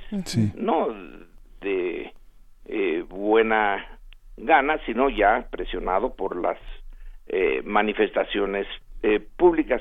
Pero quien hace la declaración de el fraude y no abiertamente soslayada es la OEA. La OEA que es una organización de la que México se distanció prácticamente desde el inicio de su vida política la OEA es una organización como la OTAN, que fueron creadas por influencia norteamericana como parte de la Guerra Fría y para el servicio norteamericano. Por eso México, eh, desde los años, desde el nacimiento de la OEA, que son los primeros años de la Guerra Fría, hasta hoy mantiene, sí se mantiene como miembro de la OEA, pero con mucha distancia, como cuando eh, la OEA ordenó suspender las relaciones con Cuba, México la mandó a paseo. Eh, México prefiere a la ONU, eh, es el foro multilateral más favorable para los mexicanos, no la OEA. Aquí la OEA ya tiene bastantes manchas y su secretario general, Almagro, toma partido de una manera muy clara entonces también el fraude electoral, que es eh, el retraso que se tiene en el conteo y en el recibir las eh, las cifras, no es tanto que hubiera ganado la oposición, eso ni la OEA lo dice, sino que no daba para una diferencia mayor del 10%, que es lo que evitaría la segunda vuelta. Entonces, que era menor la ganancia de ese 10%. Eh, que no es lo mismo, eh, pero de todas maneras sí es una eh, situación no aclarada. Así es, bueno, y, Pero frente a eso está todos los logros de Evo. Sí, claro. y esos son, y sobre todo, la inquina de Estados Unidos. La política, si todo fuera limpio y bien hecho, pues no habría necesidad de política, viviríamos en la utopía. La política es claroscuros y Evo pues no es un ángel, pero dentro de lo que ha sido Bolivia, realmente eh, yo estoy con el expresidente Mujica de Uruguay, que eh, en tomando los pros y los contras, no hay duda de que el eh, resultado final de Evo en Bolivia es muy positivo para la mayoría de los bolivianos. Sí. Claro, sí. Y, bueno, en la cuestión del racismo también destacar pues la, la propia composición étnica de, Bolivia cuando hacemos la comparación con México, ¿no? Un, país pasado por el mestizaje que tiene eh, consideraciones distintas, aunque no mm, finalmente racistas también, pero pero distintas, ¿no? En el fondo. Sí, es más acusado en Bolivia, ni duda. Sí, sí. Ahí el mestizaje es eh, menor, mucho menor. Muchísimo menor. Pues quién es sujeto de asilo en nuestro país, ¿no? Sería una de las preguntas pues interesantes. Eh, pues ahora con esta con esta visión, ¿por qué no en eh, hacer el contraste en este eh, este lugar de contraste con el caso de Venezuela, ¿no? Donde está la empatía y, em, y termina la empatía y empieza la, la política. En fin, interesante lo que nos planteas, doctor Lorenzo Meyer, esta mañana. Bueno, y eh, para terminar, si los asilados eh, son de derecha, pues tienen las puertas abiertas en Estados Unidos, no tienen eh, casi que pensarlo dos veces, se van para allá, se van a Miami a rehacer Cuba en Miami, etcétera. Nosotros somos una opción que la izquierda tiene, buena, mala o regular, que la derecha no necesita. ¿Para qué quieren venirse aquí a refugiar eh, los eh, derechistas? Bueno, insisto, sí hay venezolanos que han venido aquí, no, no altos dirigentes, sino gente común y corriente que se ha visto afectada por la eh, serie de políticas particularmente pues no sé cómo llamarlas, pero en fin, nada positivas de, de Maduro en Venezuela. Sí. Eh, pero dirigentes de derecha, bueno, pues tienen la puerta abierta en Estados Unidos y son bien recibidos ahí. Y habría que diferenciar los, los, los, exilios, porque finalmente desde Cuba lo vimos que hubo unos exilios eh, que no estaban contra la revolución, sino que estaban contra las políticas de Castro. Lo mismo pasa en Venezuela. Hay una parte que quiere seguir teniendo esclavos, ¿no? Y hay otra parte que quiere tener otras políticas. Y parece que son los mismos, ¿no? O sea, hay una, no, no recuerdo el nombre del filósofo, me parece muy interesante una entrevista que leí donde señalaba que la derecha había logrado este el neoliberalismo había logrado que hubiera grandes sectores de pobres de derecha, ¿no? Que también es parte de lo que estamos enfrentando, ¿no? En Estados Unidos son la base de Trump. Sí, claro, los pobres de derecha, ¿no? Tienes toda la razón, estoy absolutamente de acuerdo con esa observación. Sí. Totalmente. Pues bueno, así esta lectura sobre el asilo, la cuestión política, la cuestión empática también políticamente hablando. Eh, doctor Lorenzo Meyer, pues muchas gracias por, por poner esta discusión en la mesa el día de hoy. Buenos días. Buenos días. nos vemos en dos semanas. Nos oímos. Más nos oímos. Nos escuchamos en dos semanas, doctor Lorenzo Meyer. Pues bueno, eh, ¿ustedes qué opinan? ¿Cómo, ¿Cómo ven esta polémica? Híjole, tanto que, tanto eh, retazo en la discusión en torno a, esta cuestión del asilo con, con, Evo Morales, ¿no? A veces un despropósito que, que, pues, pues bueno, ahí, ahí está, pues no, no pasar de largo la cuestión racista, ¿no? Que esa sí está en la superficie de muchos de los problemas que existen en América Latina. Sí, debe de ser para, para, para, toda, para muchas personas, debe de ser muy difícil escuchar a este indio Aymara hablar en su, en su lentitud, en, su, en sus pausas, en su acento, en su gramática en la televisión, ¿no? Debe ser para todas estas personas que creen en la supremacía racial en los blancos, ¿no? Debe ser esto. Y que bueno, el, vicepresidente pues es un hombre blanco que hace una, un complemento muy importante en esta, en esta manera de gobernar. Sí, y el contraste con la idea de time is money, ¿no? Eh, el tiempo es dinero. Sí. Ajá, sí, sí, interesante todo esto. Pues vamos a ir con música. Vamos a ir de eh, escuchar de Il Temas.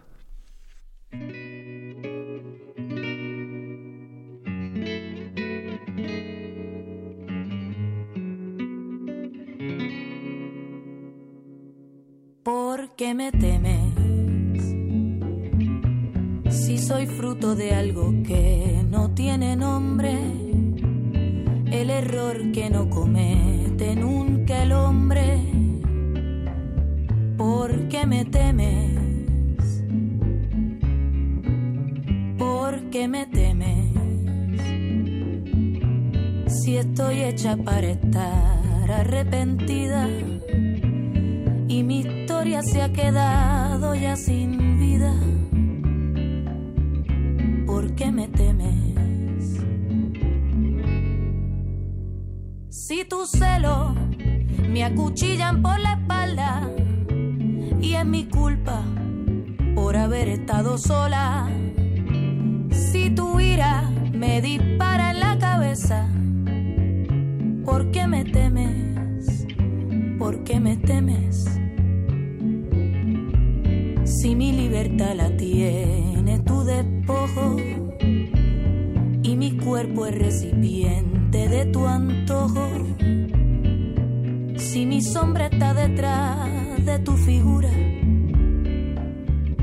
¿por qué me temes?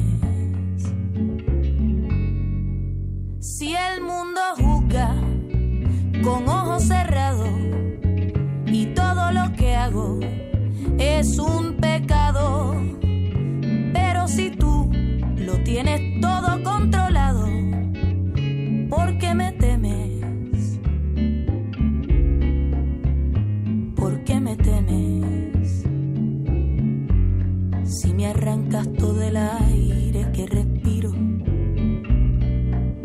la vas dejando sin sonido, si te crees que yo sin ti no sobrevivo,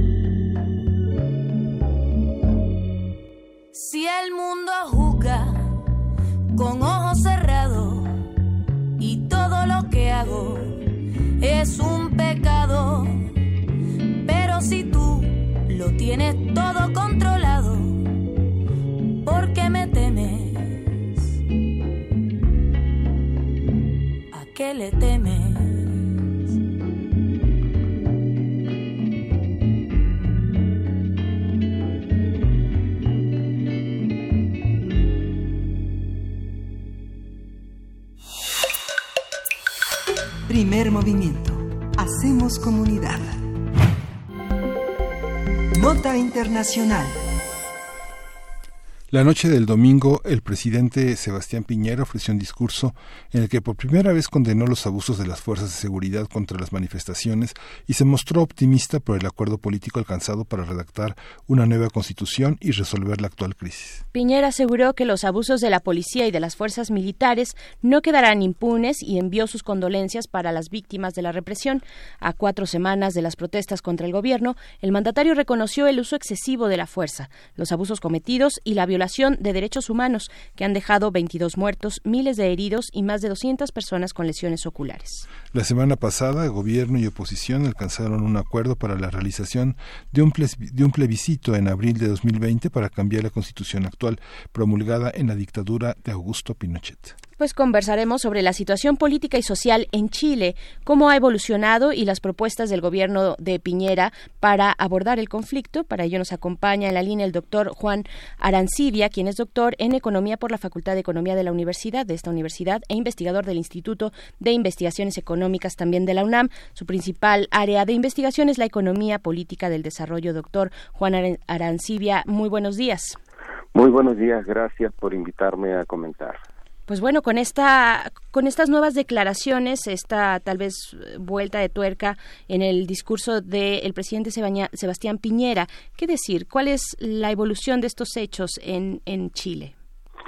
Bueno, lo que está haciendo el presidente es tratar de tranquilizar a la población, de calmar eh, las movilizaciones eh, tan importantes que, que ha habido en el país y poder eh, retomar el control político de la situación. Sin embargo, a mí me parece que todo lo que está planteando, incluido este reconocimiento de la brutalidad de la represión, son insuficientes para resolver la problemática que está planteada por eh, la sociedad en el caso de Chile. Yo creo que es necesario poner en contexto lo que ha venido ocurriendo porque para mm, todo el mundo prácticamente ha sido sorpresivo el, el proceso de movilización social en el país. Pero hay que recordar que desde 1975, con la dictadura de Pinochet, se impone en Chile el modelo capitalista neoliberal que implica la privatización de prácticamente el total de los servicios públicos, la salud, la seguridad social, la educación, el agua, la electricidad, eh, etcétera. Todo se privatiza y todo se transforma en negocio. Y también eh, toda lo que es la legislación laboral se flexibiliza, se precariza de una manera que el tema del trabajo y, y de los salarios se vuelve algo completamente incierto y donde la precariedad y digamos el crecimiento de la explotación de los trabajadores es muy grande. Entonces lo que está ocurriendo responde a ese proceso de, de dijeron no son 30 pesos, son 30 años. En realidad, si pensamos de 1975 en adelante, son muchos más años todavía, más de 40 años. Y eh, el regreso a la democracia después del fin de la dictadura no modificó sustancialmente esta situación.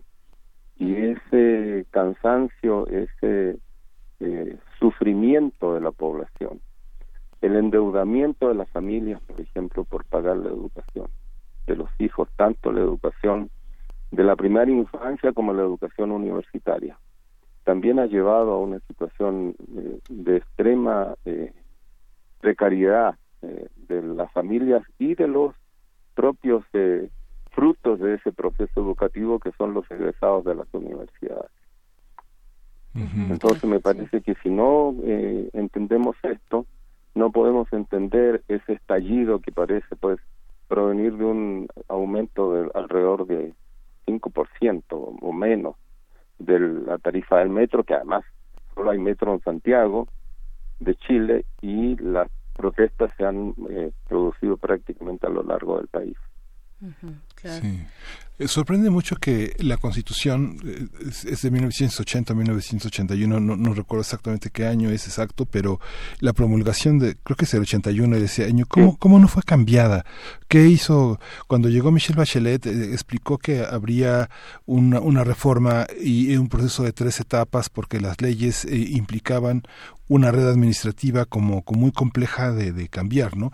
Este, la segunda, la, la, la etapa era hacer un tema cívico constitucional, la segunda hacer una una consulta generalizada entre la sociedad y bueno ya la tercera parte iba a ser el legislativo que bueno ya entró la iniciativa en 2017 pero qué hizo qué qué, obstaculizó en Chile que no siguiera adelante la reforma constitucional bueno eh, son dos eh, me parece dos aspectos que hay que tener en cuenta. En primer lugar que la constitución de la dictadura había puesto muchos candados para poder cambiar la constitución había garantizado prácticamente un statu quo eh, desde el punto de vista de los mecanismos y los eh, mayorías que se requerían para poder hacer los cambios y también cómo se elegían eh, a los legisladores.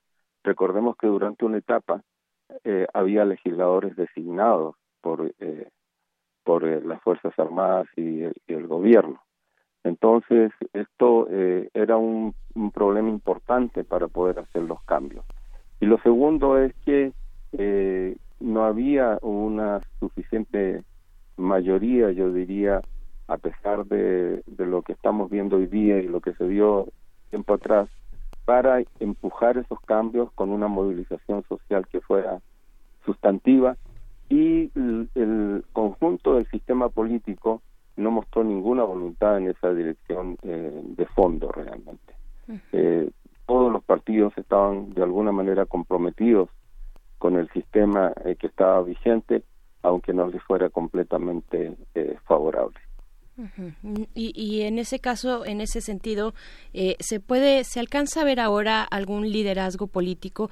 Hemos visto a la sociedad chilena volcada en las calles, eh, haciendo este gran ejemplo para toda la región de, una protesta eh, ciudadana muy importante, histórica. Eh, la pregunta es, ¿se levantan nuevos liderazgos? Porque no vemos efectivamente por parte, digamos, ya de los grupos de poder establecidos, de poder político, que, que salgan, que salgan a abanderar también estas consignas de la sociedad chilena. ¿Han surgido algunos desde la sociedad misma? Sí, hay, por supuesto, eh, lo que lo que ha sido el centro de la movilización ha sido esta mesa de unidad social para llevar adelante las decisiones y las movilizaciones las movilizaciones perdón. Y ahí hay participación de algunos sectores eh, podemos llamarles de izquierda de nuevo tipo que en la elección anterior fueron parte de lo que se denominó el Frente Amplio, que en la eh, elección alcanzó alrededor de un 20% de los votos, eh, rompiendo eh, de alguna manera una suerte de bipartidismo entre derecha y concertación democrática que incluía los partidos tradicionales de izquierda del país y a la democracia cristiana.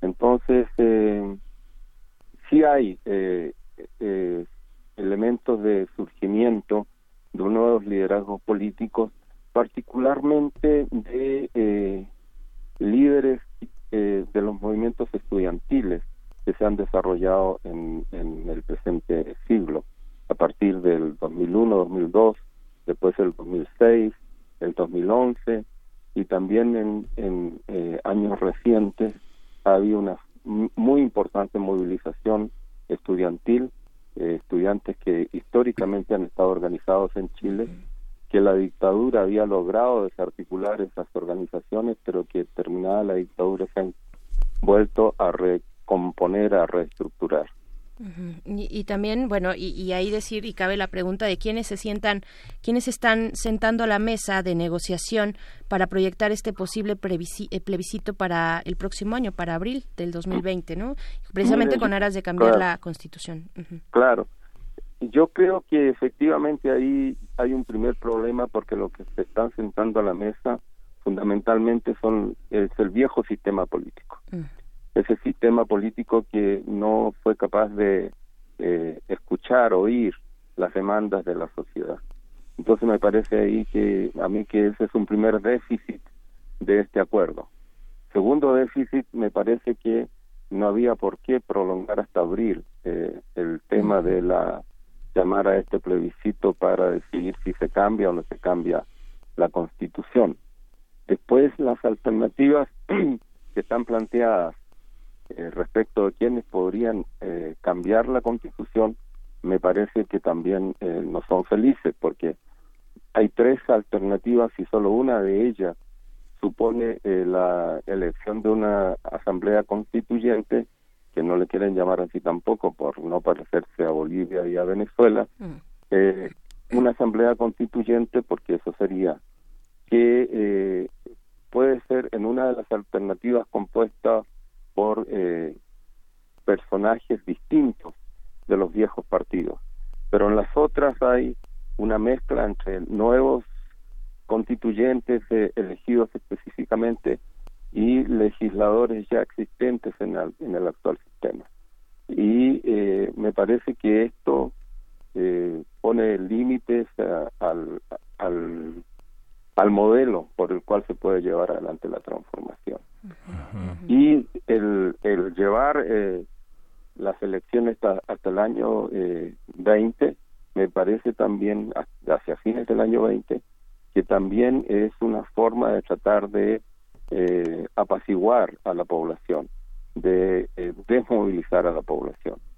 Yo pienso que esto no va a tener eh, los resultados que están esperando, que la movilización social no va a parar, eh, porque estas decisiones no están representando eh, el espíritu de estas movilizaciones, la urgencia que plantea la población respecto de estos cambios.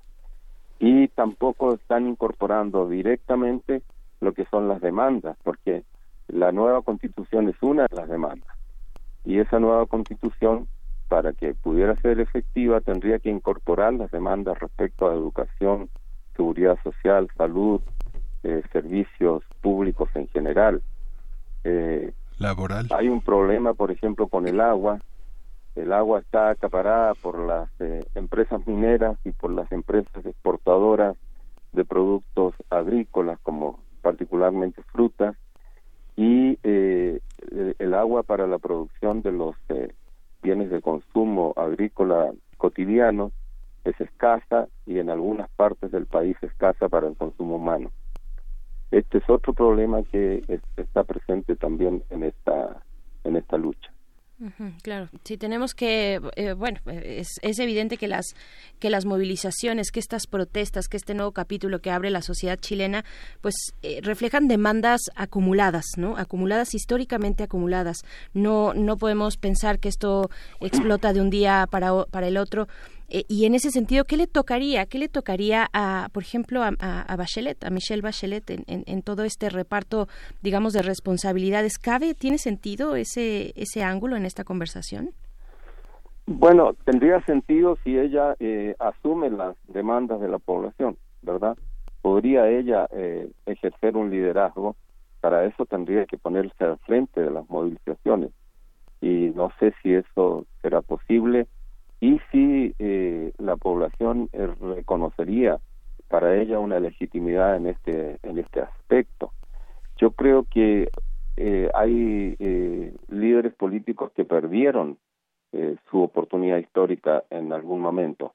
Es cierto que en su gobierno se trataron de hacer algunas reformas como la gratuidad de la educación pero es una gratuidad en medio de la de la que no es total, pero también se da en medio de la privatización de la educación.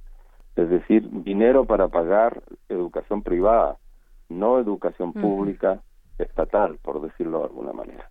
Entonces me parece que, que yo pienso que los viejos liderazgos, eh, por llamarlos de alguna manera, no tienen suficiente legitimidad para encabezar el proceso en este momento. Y creo que eso es lo que vamos a ir viendo en el camino de aquí en adelante. Sí. Y esta, esta, esta capacidad de este de finalmente modificar también la, la constitución, las propuestas que se habían hecho en un en, en, en 2017, eh, ¿cómo, ¿cómo, las ve usted? Eh, es eh, La Asamblea Constituyente tiene un modelo semejante al de la Constitución de la Ciudad de México, el reunir a gente de una enorme pluralidad, porque la otra opción era la opción bicameral de reunirla entre diputados y senadores, pero si se hace una Asamblea Constituyente, pues estarían representadas todas las fuerzas políticas de, de Chile. ¿Eso es viable? Eso es eh, relativamente viable porque el otro problema que está planteado es el modo de elección, que sería por listas y no por eh, personas en lo individual. Y esas listas, eh, digamos, siempre presentan la posibilidad de que un líder con mucha popularidad, podemos decirlo, arrastre a otros miembros de la lista para ser elegidos. Entonces, ahí hay el riesgo de que la composición de la de la Asamblea Constituyente no refleje las aspiraciones y el espíritu de la de las movilizaciones. Se puede eh, terminar en un en un fiasco, en un en una simulación.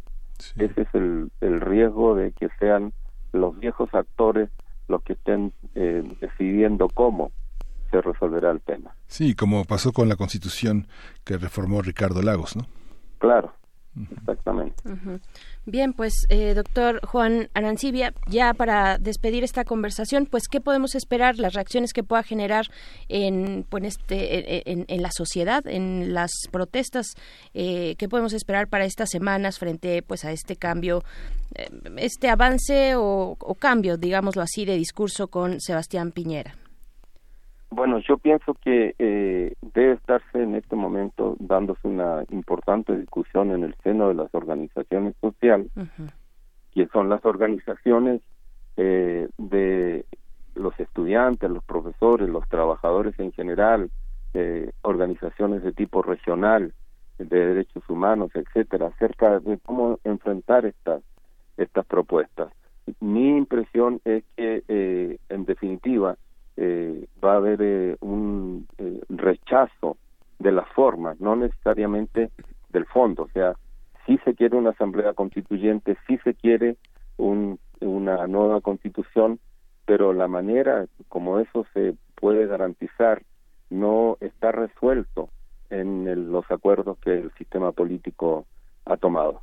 Y yo pienso que vamos a seguir viendo el proceso de movilización, tratando de impulsar una forma que sea consecuente con el fondo, con lo que está provocando las movilizaciones y las demandas que, estas movilizaciones plantean. Y solo para puntualizar. Yo no creo, no creo que la situación, por decirlo de alguna manera, se vaya a tranquilizar. Y después está el tema de los derechos humanos que han sido violentados terriblemente y sobre todo la crueldad de dispararle a las personas a los ojos con balines, que ha dejado a más ya de 200 personas con problemas oculares. Justo y precisamente por eso, este, solo puntualizar en esta, en estos ánimos de que sí se reforme, de que exista un avance, una reforma política constitucional, entra en esta ecuación Sebastián Piñera. ¿Es un interlocutor válido aún? Pues es, es el presidente, no hay cómo dejarlo de lado, pero yo creo que, que no es un, una, un interlocutor válido. Algunas personas preguntan si es posible que él caiga a mí me parece difícil por lo que es de alguna manera la tradición política del país, mm. donde las instituciones tienen eh, fortaleza, yo diría, pues, eh, no solo en términos políticos, sino incluso en la propia conciencia de la población. Me parece difícil que eh, sea un presidente que tenga que abandonar el cargo antes de terminarlo, pero yo creo que está haciendo esfuerzos enormes por mantenerse como interlocutor, pero creo que no le va a ser fácil en esta etapa lograrlo. Bien, pues estaremos atentos, doctor Juan Arancibia. Gracias por esta conversación. Eh, de verdad, miramos con mucha atención lo que ocurre en Chile. Muchísimas gracias. Buen día. Muchas gracias a ustedes. Buen día. Buen día. Este vale la pena consultar. Eh, eh, hay dos bibliotecas eh, muy importantes en la Biblioteca Nacional Pública de Chile. Una está en Valparaíso y otra está en Santiago. Están las dos se fundaron en 1883. Se llama ya Biblioteca Nacional del Congreso desde 1910 y justamente estoy tengo tengo en la pantalla la, la, la, la pantalla de la, primera plana de la de la biblioteca y hay un trabajo muy interesante sobre constituciones políticas. Hay un trabajo muy interesante también para entender la constitución chilena a partir de la Junta Militar, que es un, un trabajo que publicó Roberto Barros, Robert Barros, eh, un, chileno que nació en Estados Unidos, que ha trabajado toda su vida en Estados Unidos, de padres chilenos, y ha trabajado mucho sobre Chile, y es un ejemplar que se puede descargar en PDF. Mm. Es amplísimo, ¿no? Amplísimo, son cerca más de 400 páginas sobre, sobre el tema, ¿no? que ahora el doctor abundó sobre los principales puntos de la Constitución que no ha cambiado, ¿no? Sí, y también estoy tratando de recordar para en esto de las recomendaciones, pero no recuerdo bien la, la referencia, pero es un es un trabajo de investigación periodística, de periodismo de investigación de los primeros que se realizaron ya en forma en América Latina y precisamente viene de Chile. Yo creo que a la siguiente hora les daré bien esa referencia, este y, y pues también dentro de lo que ha surgido eh, lo que podemos ver, eh, las manifestaciones dentro de estos eh, inconformes, de esta ciudadanía inconforme, pues es, se, se, tejen cosas distintas, se teje a ras de piso cosas distintas y se van generando nuevas posibilidades ahí, ahí entre la población. Recuerdo estos videos, bueno, la semana pasada que estuvieron corriendo estos videos donde los manifestantes en una plaza amplia eh, señalaban con láseres, con, con láseres en sus manos, a los drones que estaban sobrevolando a la multitud, ¿no? Y con ellos los tumbaban, los tumbaban porque pues el dron, digamos, se desorienta eh, quien lo está manejando se desorienta y entonces se tumba el, el dron, cae y pues bueno, esta es una celebración y un festejo, ¿no? Por parte de los que estaban ahí manifestándose. Eh, pues interesante lo que, lo que sigue ocurriendo en Chile, ¿no? Sí, y como en medio de la crisis enorme hay tanta luz, tanta, digamos, es una sociedad eh, culta, poderosa, llena de cosas. Hay un trabajo que ahora con todo lo que pasa en, en Notimex, que es patrimonio de todos los mexicanos, hubo un momento en que el periodista chileno, uno de los fundadores de Milenio, eh, Galo Gómez Ogalde, estuvo eh, coordinando las corresponsalías en Sudamérica de Notimex y realmente las crónicas de Chile son verdaderamente extraordinarias. Ojalá algún día haya un libro sobre esos trabajos que hizo Notimex en los años 90 eh, en Latinoamérica, porque muchos de ellos están con periodistas chilenos, eh, argentinos que regresaron a Sudamérica y que se encontraron con una sociedad que llena, llena de cambios y de dilemas y de desafíos que continúan hasta hoy. De alguna manera, todo ese trabajo periodístico que se diluye en la inmediatez es un trabajo visionario. Galo Gómez Ogalde. Mm, ahí está. Pues bien, vamos ya a despedirnos. Estamos ya al filo de la hora, son las ocho con cincuenta y ocho minutos de esta mañana de martes 19 de noviembre. Eh, gracias por escribirnos. Está por acá Ángeles Berlioz. Dice, espero cada 15 días la participación del doctor Meyer. Es un gran gusto tomando mi café. En cuanto a Evo, el domingo, John Ackerman lo entrevistó en su hermana TV UNAM. Así es, estuvo por ahí Evo Morales. Eh, eh, bueno, también Flechador del Sol, cuando vamos a hablar de educación en Bolivia.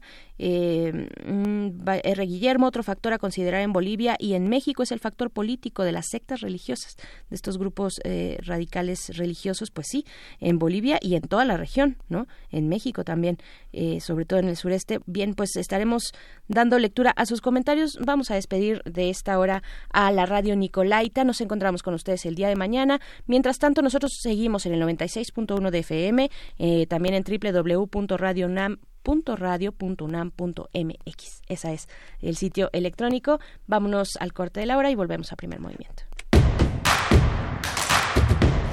Síguenos en redes sociales. Encuéntranos en Facebook como Primer Movimiento y en Twitter como arroba PMovimiento. Hagamos comunidad.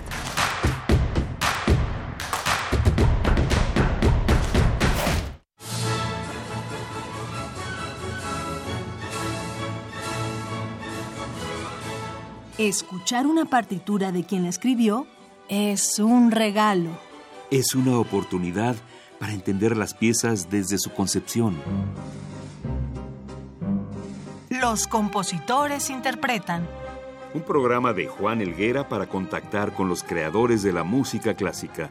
Acércate a su ejecución, melodías, biografía y contexto todos los domingos a las cinco y media de la tarde. Por el 96.1 de FM.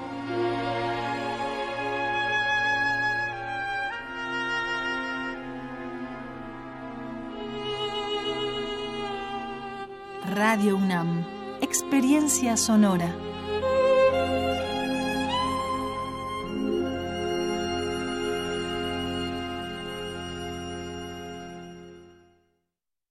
Habla Clemente Castañeda, Coordinador Nacional de Movimiento Ciudadano. En Movimiento Ciudadano sabemos que no te equivocaste al votar por un cambio. No te equivocaste al votar por un mejor futuro, aunque vayamos hacia el pasado. No te equivocaste en votar por la honestidad, aunque sigan la mentira y la manipulación. No te equivocaste al votar por la educación y la ciencia, aunque quien gobierna la desprecia. Hace un año no te equivocaste y no puedes hacerlo ahora. No dejemos de exigir que el cambio por el que votaste se haga realidad. Movimiento Ciudadano, el movimiento de México. Es normal reírte de la nada. Es normal sentirte sin energía. Es normal querer jugar todo el día. Es normal sentirte triste sin razón. Es normal enojarte con tus amigos o con tus papás. Pero también es normal sentirte feliz, jugar con quien tú prefieras y a lo que a ti te gusta. Disfrutar de videojuegos, pero también de tu imaginación. Es normal ser tú, único. Así que escúchate, siente quién eres y disfrútalo. No necesitas nada más. Nada. Juntos por la paz. Historia de la literatura. Concepción del arte. Idealismo revolucionario. Amores fugitivos. Conferencias magistrales. Creadores escénicos. Descontentos sociales. Clases inolvidables. En más de 100 años. ¿Cuántos recuerdos no han circulado por los pasillos de la Facultad de Filosofía y Letras? Eureka.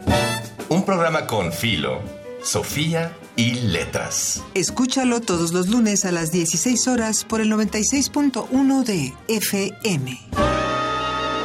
Radio UNAM. Experiencia sonora. La psicología observa al ser humano, sus escenarios y comprende su diversidad. Adentrémonos en ella. Juntos hagamos conciencia. Psicología y Sociedad. Cuarta temporada. Un programa de análisis y reflexión con Berenice Camacho y los doctores Mariana Gutiérrez Lara, Jorge Álvarez Martínez y Laura Ramos Langurén.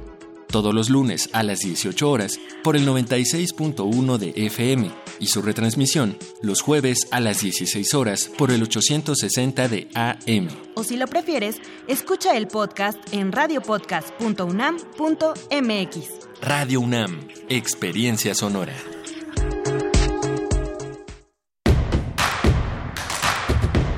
Encuentra la música de primer movimiento día a día en el Spotify de Radio UNAM y agréganos a tus favoritos.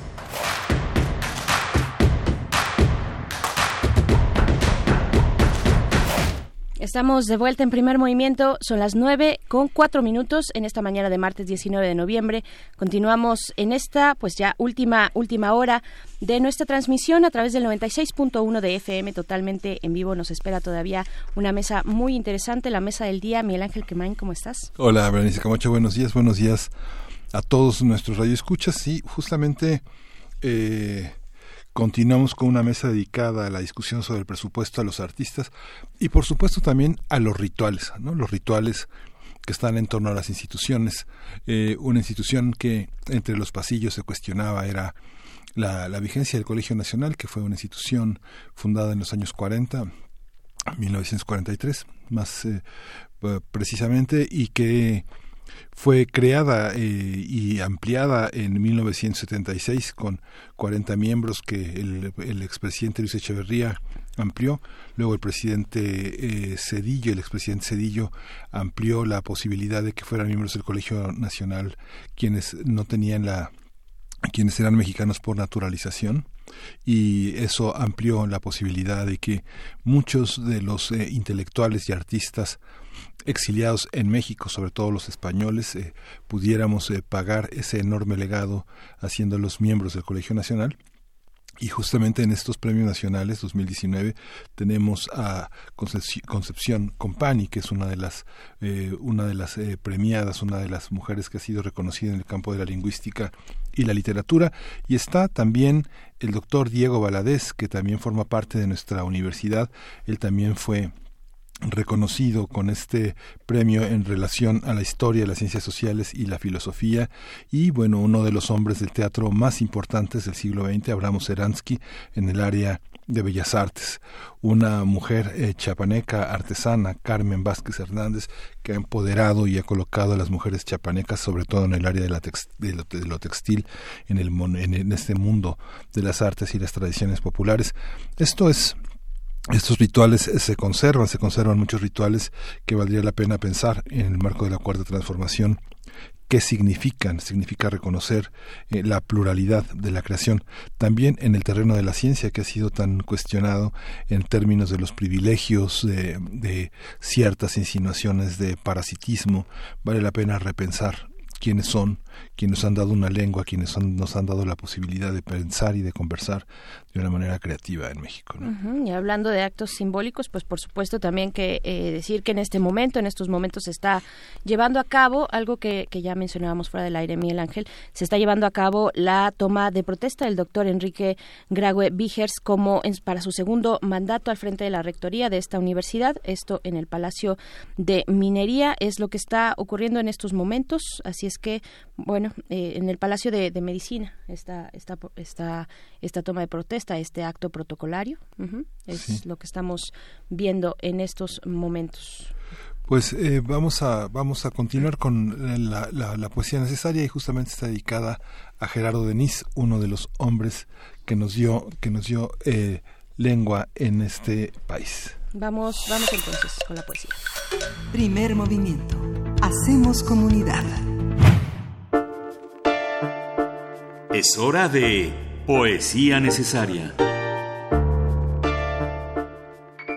En su colección de poesía moderna, en material de lectura que edita la UNAM, hay una eh, hay una eh, edición dedicada a este enorme poeta que es eh, Gerardo Denis y que ya no está con nosotros, pero continúa su poder, su poesía, su palabra, justamente en estos materiales que circulan tan ampliamente entre la comunidad universitaria y la vamos a acompañar con una pieza de Manolo Sanlúcar, Caballo Negro. Vamos a escogimos meditar y dice así. A nadie debe alarmar que el horizonte acumule detrás de los follajes volutas y nubes como del greco. Una tarde tan barroca no pasa del ensayo general en cualquier caso, si estuviéramos en el puerto, al atento a cosas náuticas, le bastaría recorrer de un vistazo la vasta extensión de las aguas para asegurar con suficiencia. No está el tiempo para batículos.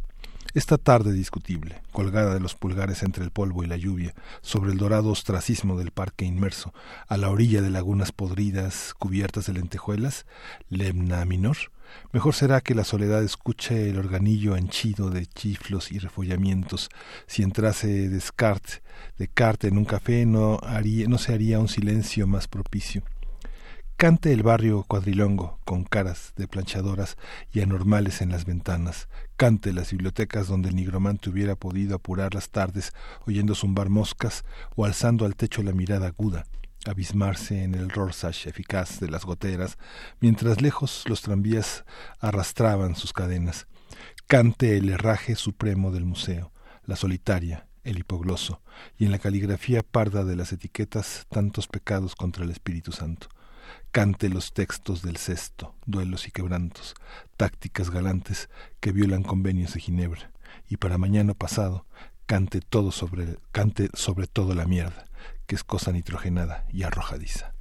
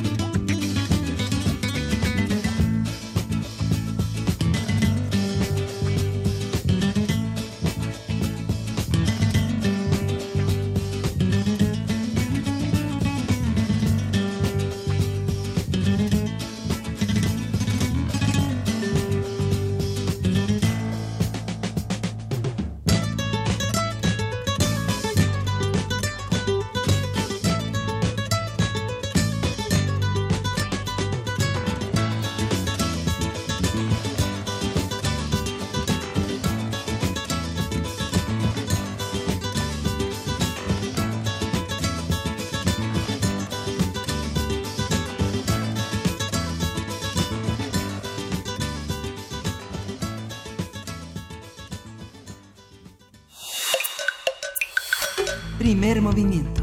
Hacemos comunidad. La mesa del día. El Movimiento Colectivo para la Cultura y el Arte de México, MOCAM, lanzó una campaña a través del video uh, hashtag México sin Artistas para exigir un incremento del presupuesto de egresos de la Federación 2020 en el área de cultura. La campaña tiene el objetivo de demandar mayores recursos para el sector cultural ante la disminución del 7% que sufrió en el presupuesto de 2019, aprobar las iniciativas legislativas federales y locales para dar certidumbre legal al ejercicio y defensa de la diversidad cultural y los derechos en esta materia, así como legislar a favor de la seguridad social para artistas y trabajadores culturales. El MOCAM es un colectivo formado desde 2015 y sus integrantes anunciaron que si no hay una respuesta a sus demandas por parte de los legisladores, realizarán un paro nacional. En las últimas horas, los legisladores acordaron realizar una serie de ajustes y reasignaciones al presupuesto de egresos de la Federación para dar más recursos a diversos sectores, entre ellos el de cultura. A partir de las demandas de mayor presupuesto a la cultura y el arte, vamos a hablar sobre lo que entendemos por estos ámbitos, cómo se insertan en la economía y qué sentido tendrían eh, y qué, en qué sentido tendrían que ir las políticas públicas en esta materia. Está con nosotros en la cabina de Primer Movimiento Daniel Jiménez Cacho, lo conocen, él es actor, es un hombre que produce teatro, que hace teatro y que integra este movimiento colectivo por la cultura y el arte en México. Bienvenido, Daniel. Buenos días. Gracias por estar aquí. Hola, buenos días. Gracias a ustedes por invitarme y buenos días al, al auditorio. Gracias por, por desmañanarte, Daniel, pero el tema lo ocupa, el tema lo requiere. Pero yo creo que podemos irnos eh, con, la calma que, requiere una cuestión como esta eh, y, ver, y ver esos ángulos que no necesariamente recaen en las cuestiones eh, de los recursos, aunque también es algo, por supuesto, que vamos a tocar, pero, pero darle también esta visión y compartir con la audiencia la función que cumple el arte en, en, una sociedad y cómo se involucra en este sentido con la, con la economía, con lo que estamos viendo con el presupuesto de, egresos. En esta campaña que ustedes han estado emitiendo, México sin artistas, eh, dicen cosas muy interesantes y entre ellas que el arte no es un lujo para una sociedad y menos para una como la mexicana que atraviesa lo que atraviesa, ¿no? Sí, sí, yo creo que bueno, eh, lo que nos interesa a nosotros es sí dirigirnos a las a los servidores públicos para interpelarlos en cuanto a las políticas públicas, pero también a la, a la ciudadanía porque sentimos que también en la ciudadanía hay un poquito esta pues para mí, para nosotros es como un, un, entendimiento equivocado de lo que es el arte, como si el arte fuera un pues algo para el tiempo libre, para el ocio, o sea que al ciudadano le falta un poquito entender cuál es la función tan trascendente que tiene el arte para decir que eres mexicano, para vivir día con día lo que te aporta el arte, ¿no? A tu identidad, a la creación de, de lo que es ser mexicano inclusive, ¿no? Lo que es el escudo nacional, lo que es, este, en fin, todo lo que nos hace ser mexicanos, eso es arte y eso es cultura. No es nada más eh, ir al cine por las tardes, ¿no? Entonces, claro, es un espectro muy amplio, muy, muy amplio lo que es el arte. Hay muchas discusiones, ¿no?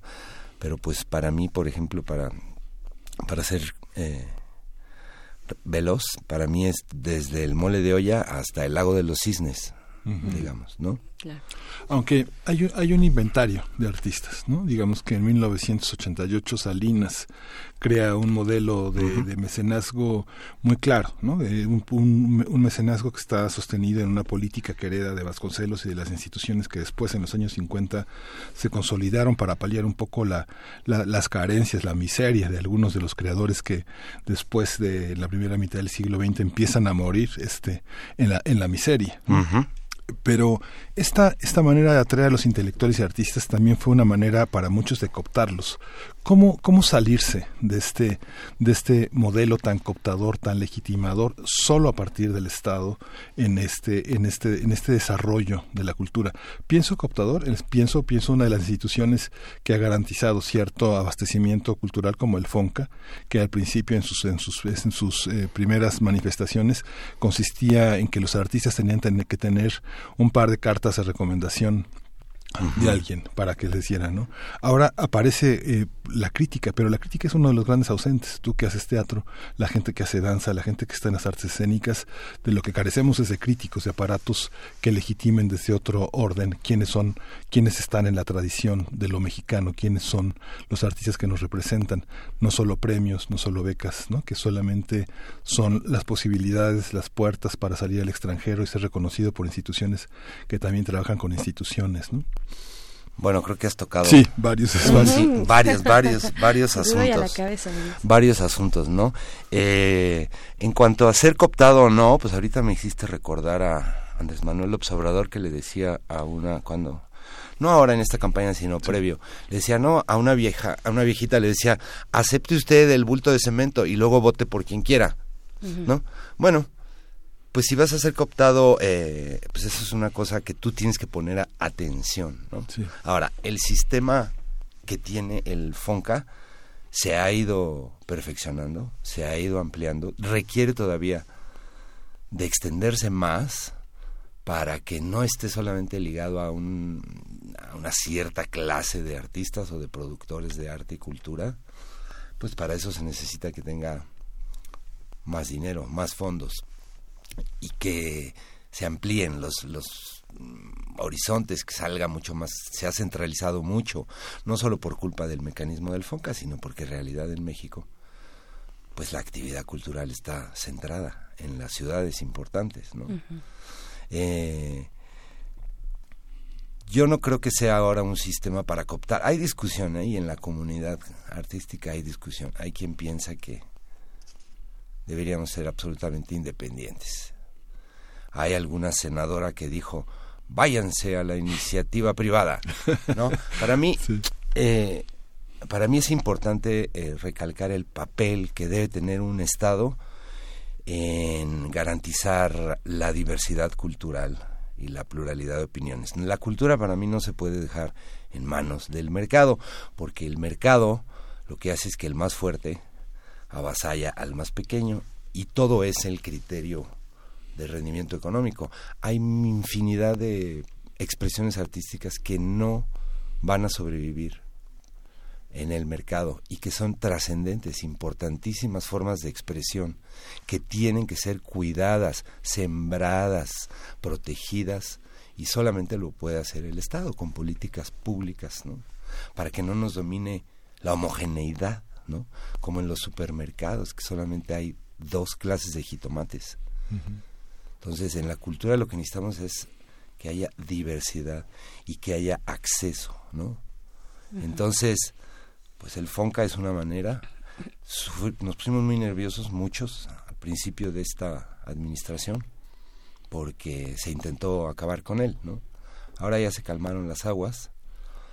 Eh, de todos modos, lo que sentimos un poco en el en el presupuesto como está asignado los dineros en general es una tendencia como a quitarle dinero a, la creación quitarle dinero a los institutos no y tener dinero discrecional para transferencia directa es como pues el modelo que parece implementar Andrés Manuel López Obrador para la distribución del dinero. Debilitar un poco acusando de corruptas a instituciones y que no llegue el dinero, tener un dinero disponible para transferencia directa, ¿no? Lo mismo le pasa a, a la cultura, ¿no? Entonces ahí está todo el aparato de cultura, me refiero a museos, a escuelas, porque muchas veces también nos dicen, ustedes nada más están hablando de su de sus becas y están llorando porque les quitaron, no. No, no, no, sí estamos hablando de todo el sistema de de cultura, museos, bibliotecas, escuelas, proyectos de movilidad interior en la República, festivales, apoyos a localidades como programas buenos que se llaman PACMIC, PAISE.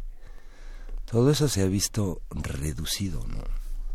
Entonces, no comprendemos bien. Ahorita pues ya, el miércoles se vota el presupuesto.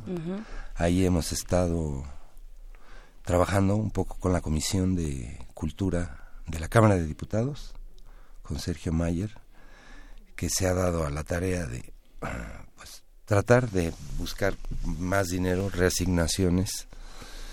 Eh, hay una línea muy dura, eh, hay una exigencia muy fuerte de que se alineen y de que no se le mueva ni una coma al presupuesto, pero ya vimos que ya se las están moviendo, entonces ya vimos que en algunos sectores se está moviendo, hoy será el día y todavía mañana en la mañana que se discuta y se vota el miércoles, ¿no? Sí, con una prórroga de por medio que se dio, dio este, esta posibilidad, este respiro, porque las cosas están complicadas no solamente en cultura, ¿no? Están complicadas en muchos otros sectores. Sí, sí entendemos que pues hay poco dinero, ¿no?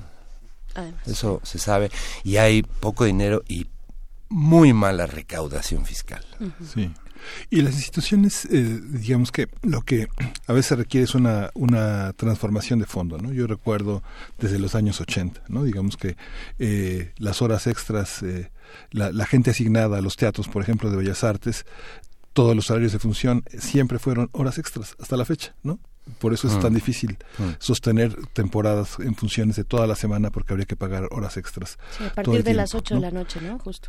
El 80% de la nómina de Bellas Artes son, son este, es, es, nómina burocrática. ¿Cómo cambiar eso? ¿Cómo hay un análisis de la comunidad cultural o la comunidad cultural no tiene que entrar en esos análisis que son análisis fundamentalmente técnicos, ¿no?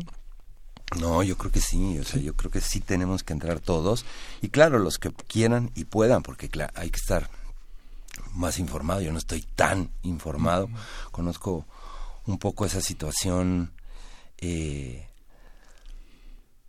pues creo que se heredan cosas viejas, ¿no? Del sindicalismo corporativista, eh, relativamente corrupto y amañado con el poder, ¿no?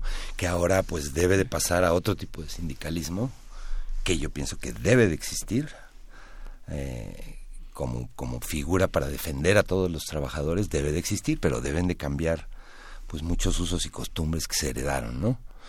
Eh, que, que el 80% se vaya en operación, también habría que tener cuidado, porque pues se requiere, digo, sí se requiere eficientar, definitivamente. Creo que en esta administración han puesto el dedo ahí, ¿no? Desde las botellitas de agua, que se gastaba una fortuna y que la secretaria de Cultura nos dijo que con ese ahorro ya estábamos del otro lado, pero parecía un chiste eso, pero bueno. Eh, o sea, sí se han puesto y se han dado la tarea de eficientar, ¿no? Duplicar, que no se dupliquen funciones, etcétera. Pero si dices, el, el, sigue siendo el 80% gasto en operación. Pero eso no quiere decir que se gaste mucho en operación para mí de entrada. Porque pues se tiene que gastar en operación lo que está chico es el 20% para creación. Entonces, lo que se tiene que es que aumentar el presupuesto para que haya un balance y ya no solo sea el 20%.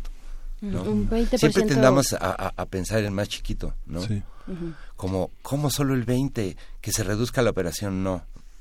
Hay que, se invierta más dinero para que haya más dinero. Lo que está más debilitado es la producción y la creación. También las cosas que forman público, las escuelas están muy abandonadas, la escuela de cine. Sí se llega como a, a, contrasentidos de decir este Alfonso Cuarón, la estrella del cine mexicano, y recortarle el dinero a la escuela de cine. Sí. Son, son como que no entiendo. Parecen castigos, ¿no? Parecen castigos. Y luego sabemos que el 12% del presupuesto anual que viene del PEF 2020 el 12% va a estar ah, dirigido al proyecto del bosque de Chapultepec. Este el 12%, ¿no? Entonces dicen, hay un aumento comparado con el 2019, pero en realidad no, no es que haya un aumento, es que van a poner toda esa cantidad de dinero, 1.600 millones, en una sola cosa, que también dices, pues, no habíamos quedado que se tenía que descentralizar. Entonces tampoco comprendemos bien, ¿no? Eh, ahora más allá del, bueno, se votará mañana, ya vemos cómo quedamos, tenemos que ver a partir de cómo quedamos, también empezar a trabajar un poco en exigir transparencia, ¿no? También que, que, que, la sociedad podemos, podamos entrar y que se nos explique por cómo se gasta y con qué criterios, porque no nos queda claro, ¿no? No nos queda claro que también, por ejemplo, para un solo evento, que se llama Tengo un sueño, que organizarán en el Auditorio Nacional, creo que es como mucho con niños y tiene que ver con el proyecto más importante de la Secretaría, que es de, de Desarrollo Comunitario, Cultura Comunitaria. En ese evento eh, eh, se van a gastar 16 millones de pesos en una noche. Bueno, ahí sí necesitamos, eh, por, por la vía de la transparencia y todo, pues que se explique, ¿no? Que se muestre cómo es posible gastarse 16 millones en una noche. La muestra nacional de teatro, que convoca a toda la República, a todos los jóvenes que están haciendo teatro, se tiene un presupuesto de 6 millones para, presentar 34 funciones en 10 días. Que además se reparten en varias partes del país por cuenta de los propios grupos. Que han sido producidos por un pequeñito pues, dinero para estar en, en la muestra. Tenemos sí como pues muchas preguntas, ¿no? Muchas preguntas y pareciera también muchas intenciones en direcciones a veces opuestas o contradictorias, ¿no? O sea, nos estás hablando, eh, Daniel Jiménez Cacho, de la función del Estado e iniciaste con esto un poco, la función del Estado para eh, diversificar, para dar opciones, viabilidad a las artes, a la cultura en una población tan diversa como la de, como la mexicana, ¿no? Hablas de creadores, hablas de productores y hay un sinfín de perfiles de esos creadores y productores. Eh, y, una de las promesas de, de Andrés Manuel López Obrador precisamente fue descentralizar no solamente los lugares, los espacios, sino también los recursos, ¿no? descentralizar, o sea, esta función otra vez del Estado de diversificar, de dar recursos, de votarlos por, por, por distintos lugares y que puedan florecer eh, espacios culturales en, en muchos lugares. ¿Cómo, ¿Cómo lo están viendo entonces ahora? O sea, está, está esta cuestión eh, está esta promesa, se mueve la Secretaría de Cultura hacia Tlaxcala, en fin, están como en todos estos ajustes, o está en ese, a, mitad del camino por ahí de Puebla, está llegando. ¿Cómo, ¿Cómo lo estás viendo? O sea, hay, contradicciones ahí, ¿no? Pues sí, eh, eh, a mí em, todo el, el, proyecto importante donde el año pasado, o bueno, este que está por terminar, se puso el 70% del presupuesto, que es este culturas comunitarias, eh, a mí me parece en sus intenciones y, lo que he ido leyendo, porque hay que decir que cuesta mucho trabajo entender qué es lo que están haciendo. Uno entra a las páginas y pues no está ahí, o sea, hay que buscarlo a través de entrevistas. ¿Qué dijo la secretaria por acá? ¿Qué dijeron?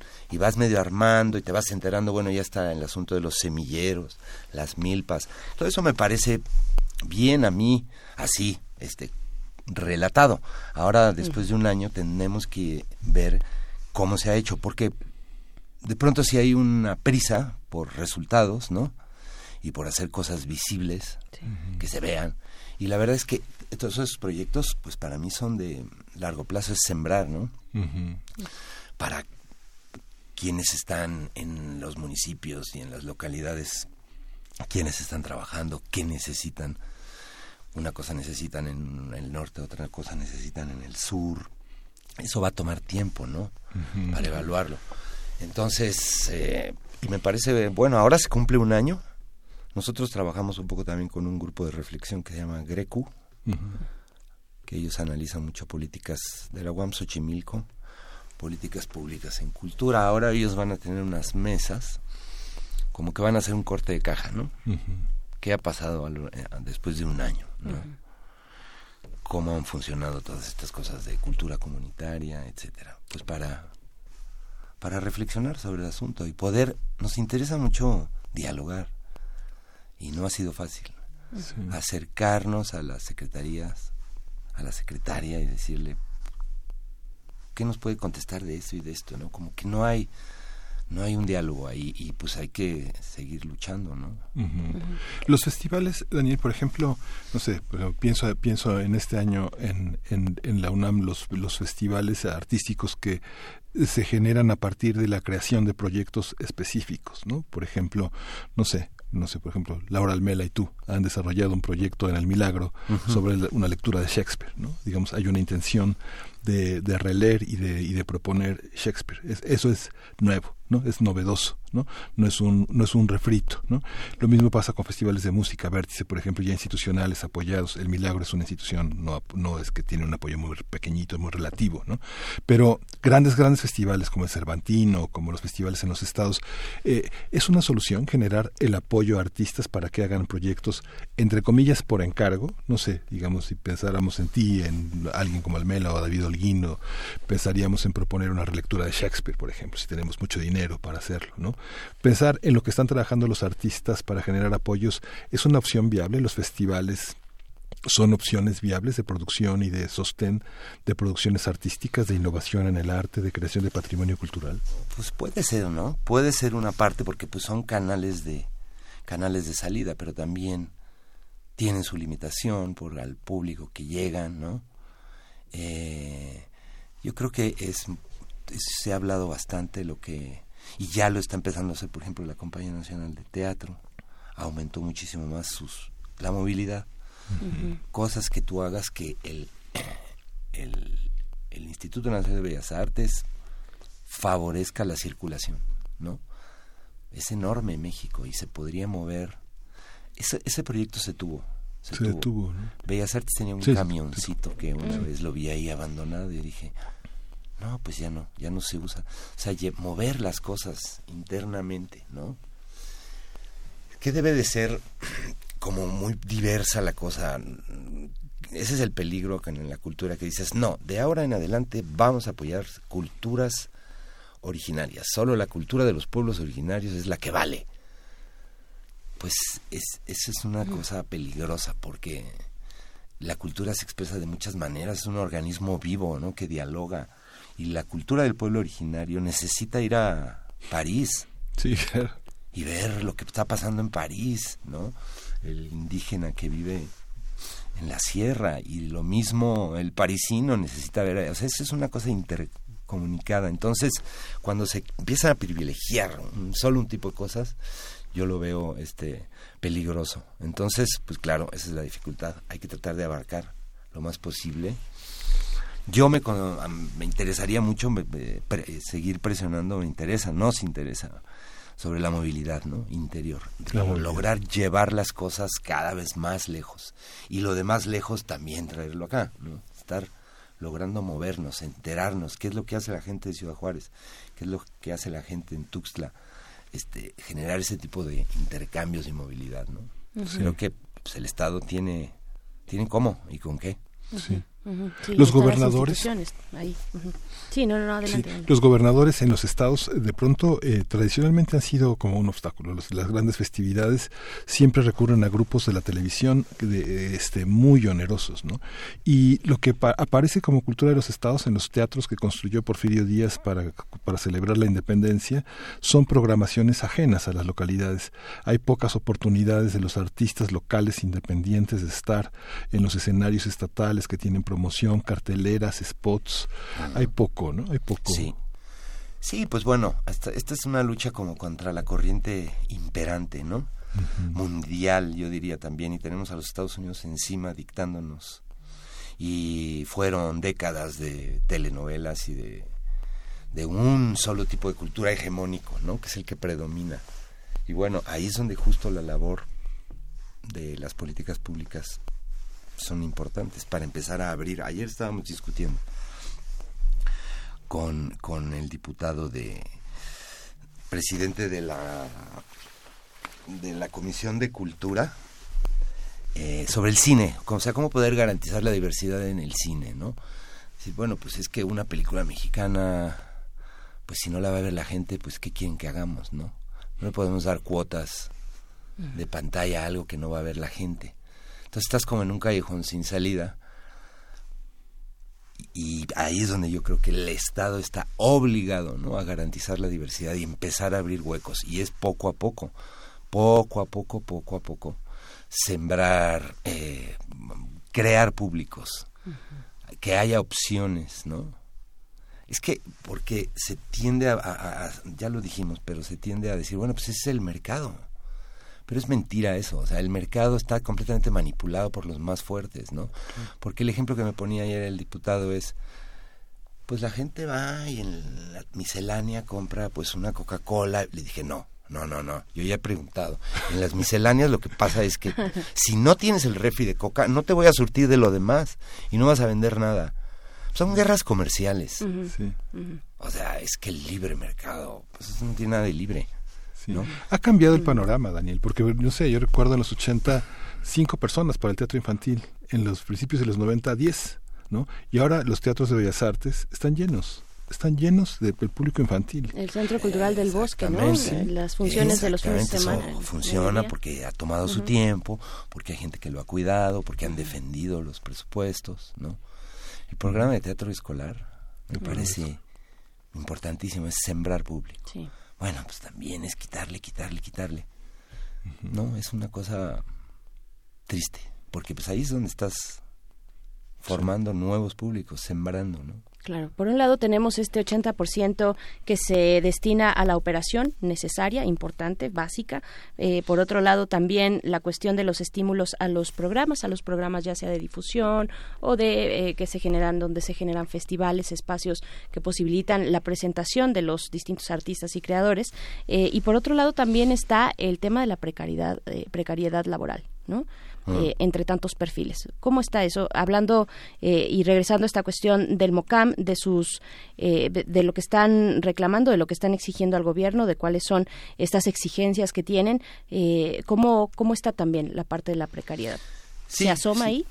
¿Se asoma? ¿Se asoma en sus...? Bueno, ahora hay que empezar a, seguir este trayendo ese ese tema. Sí hay, hay diputados sensibles, hay hay funcionarios sensibles al asunto que es la seguridad social, ¿no? Porque sí, el, la condición del artista pues es así, o sea, es un trabajo eventual, ¿no? Tienes un patrón un mes, otro mes, no acumulas antigüedad, no vas a poder tener una pensión. Por ahí dicen, bueno, pues ahí está el seguro popular. Ya no. Ya no, porque ya está el Insabi ahora. ahora ya lo, va, lo va a sustituir, ¿no? No va a desaparecer, me imagino. La... Lo sustituye de, quedémonos ahí. Todavía no sabemos, cómo lo va a sustituir, pero habrá previsión social, me imagino, ¿no? Eh, pero bueno, no, no podemos acumular ni tener una pensión, ¿no? Entonces, eso requiere también mucho estudio y análisis para decir, bueno, quiénes sí, quiénes no, porque como está tan generalizada, el, comercio informal, ¿no? El trabajo informal, finalmente los artistas pertenecemos a ese segmento de comercio informal, ¿no? Algunos, muchos, pues ni están dados de alta. Porque, pues, ¿para qué? Sí, es lo que nos decían por acá precisamente en los comentarios que nos comparten eh, quienes nos escuchan. Decían, bueno, ¿y qué pasa, qué pasa con esta parte? Lo voy a leer. Eh, dice, por otro lado, la mayoría de los artistas ni siquiera están dados de alta ante la Secretaría de Hacienda y Crédito Público, pero sí desean acceder a recursos públicos. Necesitamos cultura fiscal todos los mexicanos para entender por qué sí darles dinero a X o Y gasto, ¿no? Es lo que nos dicen. Por Estoy completamente de acuerdo, ¿no? Ahí tenemos que hacer también un esfuerzo pero yo creo que ese esfuerzo va a ser fructífero si, por ejemplo, se puede empezar a hablar de una ley que incluya la seguridad social de artistas, pues habrá una serie de requisitos. Si tú quieres aplicar y tener una pensión cuando seas viejito, pues te tienes que dar de alta en Hacienda y tienes que empezar a cumplir una serie de requisitos. Y además también para demostrar quién lo merece o quién no, ¿verdad? Eso va a ser complicadito. Es complicado. Lo que pasa es que hay un modelo, hay un modelo como el que implicó, eh, implementó el IMSS con las trabajadoras domésticas, los trabajadores domésticos, en el que todo el tiempo tienes tu seguro en la mano y el empleador lo resuelve. Digamos, el modelo tendría que cambiar este, a una creación permanente, documentada, no necesariamente en relación con las becas, ¿no? No. No necesariamente, pero eh, digamos, los, eh, alguna vez tuve una oportunidad de hacer como una radiografía de las principales enfermedades en el sector de la danza y no sé, alguien que gana seis mil pesos al mes eh, para tener una terapia de rehabilitación, de ultrasonido, de calor, son cuatro mil pesos, digamos, de diez sesiones, por decirlo este en corto, ¿no? Digamos, una atención privada de la más barata, ¿no? Entonces, esa parte de la salud eh, tendría que tener un mecanismo de, responsabilidad. Finalmente eh, hay una creación sostenida, los creadores cumplen años, cambian de rubros, tal vez algún actor este, empieza a dirigir o empieza a escribir y dirigir o empieza a trabajar en comunidad. No sé, colectivos, pienso en colectivos tan importantes como Carretera 45, siempre al filo de la sobrevivencia, ¿no? y, y, así como Carretera 45 hay mucha gente en Chihuahua, en Hermosillo, en Sonora, ¿no? Hay muchísima gente en todo el país este, esa parte cómo, cómo sostenerla. Creo que es un trabajo conjunto entre legisladores, voluntad política, gobiernos de los estados, municipios. Sí. Es un trabajo en conjunto, ¿no? Es un trabajo en conjunto y pues sí empieza por como sensibilizar, ¿no? Creo que es, para muchos es como la primera vez que dicen, ¿cómo? Ah, no tienen seguridad social. Ajá. Y, lo saben, ¿no? ¿Y, cómo sobreviven? ¿Y cómo por amor al arte. Porque eso es lo que pasa con... Es una necesidad personal expresarse artísticamente, pues lo vas a hacer con o sin. Digo, muchos van quedando en el camino, sí. ¿no? Algunos otros tenemos suerte y podemos este empezar a vivir de eso, pero muchos pues no, ¿no? Sí. Entonces, primero pues sí es sensibilizar y luego eh, pues nada, legislar, legislar al respecto y que en esa legislación pues se escuchen, ¿no? Se escuchen a los actores, a la gente que lo está sufriendo, padeciendo para que se puedan resolver las cosas. Ahora hay proyectos también de una ley de artes escénicas que se viene discutiendo. Hay proyectos para reformar la ley de cine, ¿no? Porque también esto que estábamos comentando hace un momento, no podemos ver nuestro cine en nuestro propio país, ¿no? Eh, la cantidad de grupos emergentes, como estabas comentando ahorita, Carretera 45, y en todos los estados, gente que se reúne y en una casa empiezan a hacer teatro, ¿no? Pues hay el proyecto que se llama México en Escena, que ya existe, pero pues que también requiere ampliarse, ¿no? Ampliarse, revisarse. Ahí está participando bien la comunidad. Ahí sí se ha encontrado diálogo. Y los encargados de estos este, programas están dialogando con las comunidades. ¿no? Pues, estamos, eh, Daniel Jiménez Cacho, estamos ya a punto de despedir esta conversación contigo, eh, pero bueno, tenemos, estamos contrarreloj también para que se apruebe el presupuesto de egresos de la Federación. ¿Cuáles son, digamos, con lo que nos quieres, te quieres despedir, lo que quieres dejar eh, a la audiencia en términos ya directamente de números, la frialdad de los números, qué es lo que se pide y qué es lo que se puede esperar para estas últimas horas? ¿Cómo colaborar, cómo ayudar, cómo participar? Eh, bueno, pues si pueden este, exigir a, los diputados y, a las comisiones encargadas, pues que consideren la cultura. Todavía veo al encargado de, presupuesto, Ramírez Cuellar, hablar de rubros y no menciona la palabra cultura. Entonces ahí ah, nos falta, nos falta llamar su atención eh, lo estamos haciendo internamente o lo está haciendo la Comisión de Cultura de la Cámara de Diputados, pero en los discursos no, no lo mencionan, es que no está en él, es una cosa prescindible, ¿no? Entonces no se ha entendido bien eso y si por lo menos lograran dentro de lo que hay reasignar, porque nos parece que el 12% no se debe de ir a un solo proyecto. Si pudiera haber una reasignación ahí y luego por lo menos que garantizaran que estuviera un poquito por encima de la inflación, pues entonces por lo menos no iríamos retrocediendo, ¿no? Sí. Pero bueno, siguen siendo muy poco dinero, ¿no? Sigue siendo muy poco dinero. También nosotros estamos luchando para que esto se vaya incrementando seriamente, para que no pueda retroceder, conforme a las recomendaciones de organismos internacionales en todo el mundo, ¿no? Donde eh, un porcentaje de, del presupuesto debe de garantizarse siempre para que una sociedad funcione correctamente, ¿no? como lo necesita la educación, la salud. Hay mínimos, ¿no? Y el de cultura, pues en los gobiernos neoliberales siempre fue despreciado y recortado. Ahora se supone que no estamos en un gobierno neoliberal, pero seguimos sufriendo las consecuencias o seguimos sufriendo la implementación de políticas neoliberales, ¿no? No me queda claro. Pues. Pues ahí está esto que a través del el MOCAM eh, pues están exigiendo en este presupuesto de egresos de la Federación, el MOCAM, que es el Movimiento Colectivo para la Cultura y el Arte de México, hashtag México sin Artistas, es eh, la manera en la que podemos encontrar estas eh, pues distintas acciones que estarán llevando a cabo, que ya han estado llevando a cabo, el tiempo pues está ya corriendo regresivamente. Daniel Jiménez Cacho, muchas gracias por, por estar acá platicando con nosotros. A ustedes, muchas gracias. gracias Daniel. Nos vemos Gusto en estar aquí. Gracias. Vamos a ir con música. Sí, nos vamos a ver, ¿con qué, qué nos toca? Díganos. Nos toca. Vamos a escuchar Yeah, Yeah, Yeah, Heads Will Roll.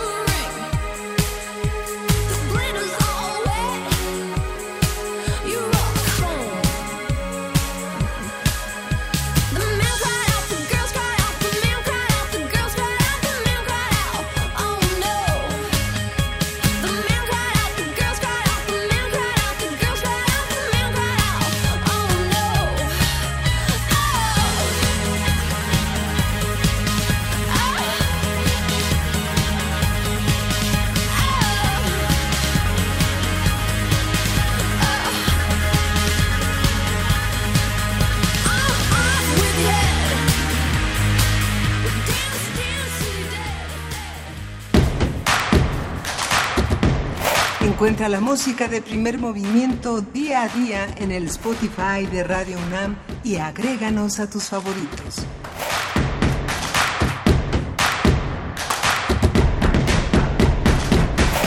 Y ya estamos de vuelta y tenemos en la línea a Rocío Guadarrama Olivera, quien es profesora investigadora del Departamento de Ciencias Sociales de la UAM Coajimalpa y autora del libro del cual vamos a conversar, que nos va a compartir en esta mañana, Vivir del Arte, la condición social de los músicos profesionales en México. Seguimos hablando de este tema. Rocío Guadarrama, muy buenos días. Muy buenos días, Berenice. Eh, muchas gracias a ti y a Miguel Ángel por la oportunidad de poder compartir estos temas. Pues vaya, con un tema ya veníamos, ya veníamos hablando de cuestiones de precariedad en el sector de la cultura y de las artes en nuestro país. Y, bueno, este libro, por supuesto, muy atinado, un problema eh, que se que además se recoge de manera muy profunda en el libro, ¿no? Eh, y, pareciera extendido no solamente a la profesión de los músicos, pero es el, el objeto, el objeto de este, de esta investigación que has realizado, los músicos, su precariedad laboral. ¿Qué decir al respecto? Pues mira, eh, primero que nada creo que, eh, como tú misma dices, es, es un tema que va más eh, enfocado a los músicos, aunque podríamos pensar en, el conjunto de los trabajadores del arte. Y bueno, el propósito eh, es hacer visible lo que ya decía Jiménez Cacho, eh, este, la condición social de los trabajadores de la cultura y el arte. y bueno, es un digamos un sector del trabajo muy poco eh, estudiado eh, este y, y creo que el propósito de este libro es justamente hacer visible el caso de los músicos profesionales sí claro ¿Cómo se aborda? ¿Cómo, cómo lo estás abordando? ¿Cuáles son eh, los parámetros? Es una investigación de 10 años, de, de cerca o más de 10 años, ¿no? Vaya, es, hay profundidad, ah, es transeccional, podríamos decirlo también. Eh, ¿Cuáles son estos ejes que eh, dominan la conversación en este libro? Sí, bueno, primero parto de la idea de que el, este universo de trabajo es eh, un auténtico laboratorio para estudiar el mundo del trabajo actual. O sea, los rasgos que presenta el, este, el trabajo artístico en realidad podríamos decir que, que son los que caracterizan eh, el trabajo actual, eh, dominado por la precariedad, la vulnerabilidad laboral, la incertidumbre.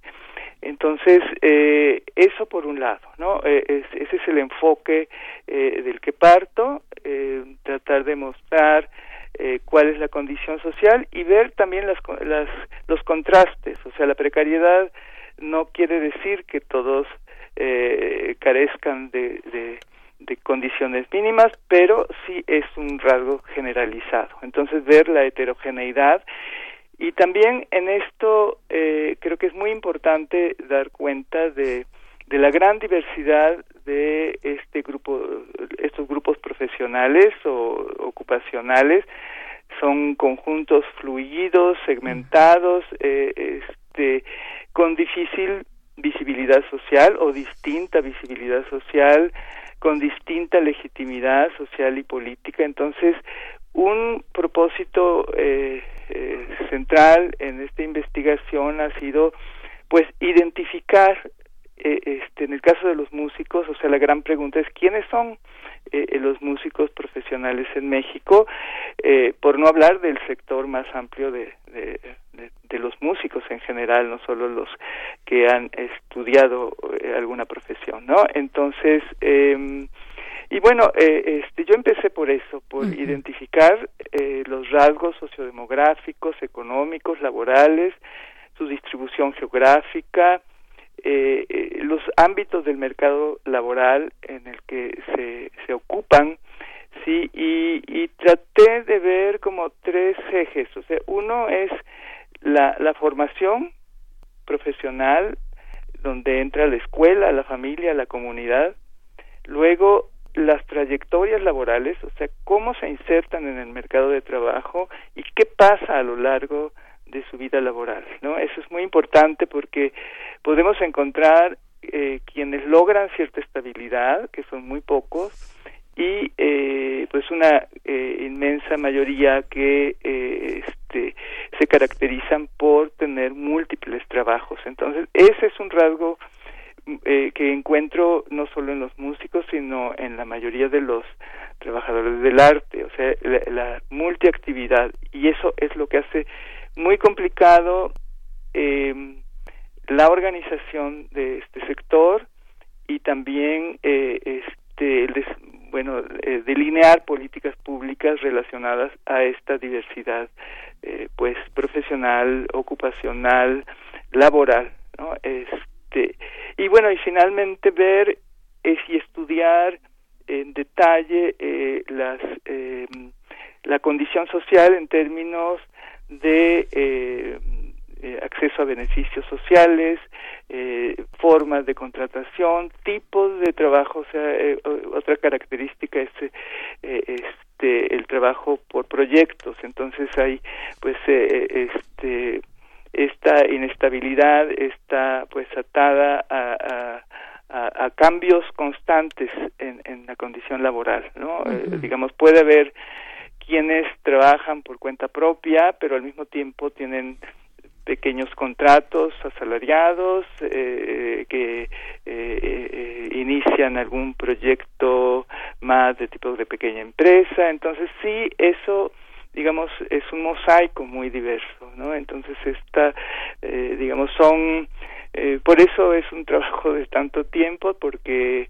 eh, se, se buscó eh, este pues ver todos estos aspectos que eh, tienen que ver con la economía, o sea, con la gestión del trabajo, individualizada o colectiva, uh -huh. con el aspecto organizacional, o sea, como el control sobre el trabajo, individual o colectivo, por ejemplo, el caso de las compañías, eh, este, los arreglos distintos, diversos de autogestión, las jornadas de trabajo, los espacios de trabajo, en el caso de los músicos, por ejemplo, los instrumentos de trabajo, es eh, realmente es, eh, este, llama la atención el enorme contraste entre eh, el nivel de ingresos y los costos tan altos de los instrumentos, ¿no? Uh -huh. Este, entonces eh, eh, todo eso eh, es prácticamente, digamos, este, el objeto del,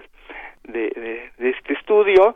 Y bueno, este eh, termino, aunque no desarrollo el tema, pero que me parece central, hay que seguir con eso, eh, con el tema de las políticas culturales, o sea, que tiene que ver con lo que ya se decía, eh, este, que remite a la eh, eh, digamos, estructura cultural en el país, eh, la creación, por hablar de lo más reciente, de la Secretaría de Cultura, eh, este, los proyectos de ley, este, hasta, digamos, cómo poder definir una política que sea transversal y que sea integral, o sea, que no se restrinja aspectos como pueden ser las eh, eh, este, ciertos eh, proyectos eh, este para asignación de recursos como pueden ser festivales o este becas etcétera donde ha habido un, un desarrollo importante pero que no toma en cuenta eh, la, la condición social laboral de, de esta diversidad de artistas. Claro, claro, profesora Rocío Guadarrama. Y bueno, con este esta amplia y buena introducción hacia lo que está retomando esta investigación, también eh, viene una presentación de este libro en el futuro. Sí. Está, ajá. Sí, sí, este, bueno, próximamente el, eh, el miércoles 27 Okay. de noviembre este, vamos a tener una presentación del libro en la Casa Rafael Galván de la UAM de, a las 5, entre 5 y 7 de la tarde y esto está en Zacatecas 94. Eh, bueno, eh, la idea de la presentación es, bueno, va a estar un comentarista principal, que es el doctor Gonzalo Camacho, que es etnomusicólogo, profesor de la Facultad de Música de la UNAM, pero eh, quise hacer un conversatorio entre músicos y especialistas en temas de cultura y trabajo. Entonces va a estar eh, el, el director del Conservatorio Nacional, el doctor David Rodríguez, va a estar eh, este, el maestro Ariel Hinojosa, que es eh, jefe del programa de orquestas juveniles de la Ciudad de México, que es como un sector también muy interesante de formación y de eh, y también de acceso al mercado este de, de, músicos jóvenes. Eh, este em, también músicos que trabajan por por su cuenta y especialistas en eh, este en, en temas de cultura y trabajo sí este se mencionaba por ejemplo el Grecu que es un grupo de reflexión entonces está Antonio Mier que es economista miembro del Grecu está eh, Luis Reigadas, antropólogo de la UAM Iztapalapa. Entonces, mi idea es como eh, pues abrir un eh, con esta presentación pues también un diálogo que podamos este digamos en el que se pueda reflejar estos distintos puntos de vista sobre un tema tan complejo, ¿no? Perfecto, pues ahí está la invitación. Miércoles 27 de noviembre de 5 a 7 de la noche, Casa Rafael Galván, ahí en Zacatecas 94, para escuchar este conversatorio eh, a propósito de la presentación de este libro, Vivir del Arte, la condición social de los músicos profesionales en México. Eh, doctora Rocío Guadarrama Olivera, eh, muchas gracias por compartirlo con la audiencia y pues es interesante todas estas reflexiones, ojalá podamos continuarlas más adelante. Desde luego. Pues muchas, gracias. a ustedes y buen- buenos días. Gracias. Muy buenos días. Hasta luego. Pues ya nos dieron las 10, Berenice. Nos dieron las 10, nos vamos ya, pero mañana Mañana regresamos. regresamos reforzados. Reforzados, descansados, al menos Sí. espero. Pues esto fue primer movimiento. El mundo desde la universidad. Radio UNAM presentó Primer Movimiento. El mundo desde la universidad.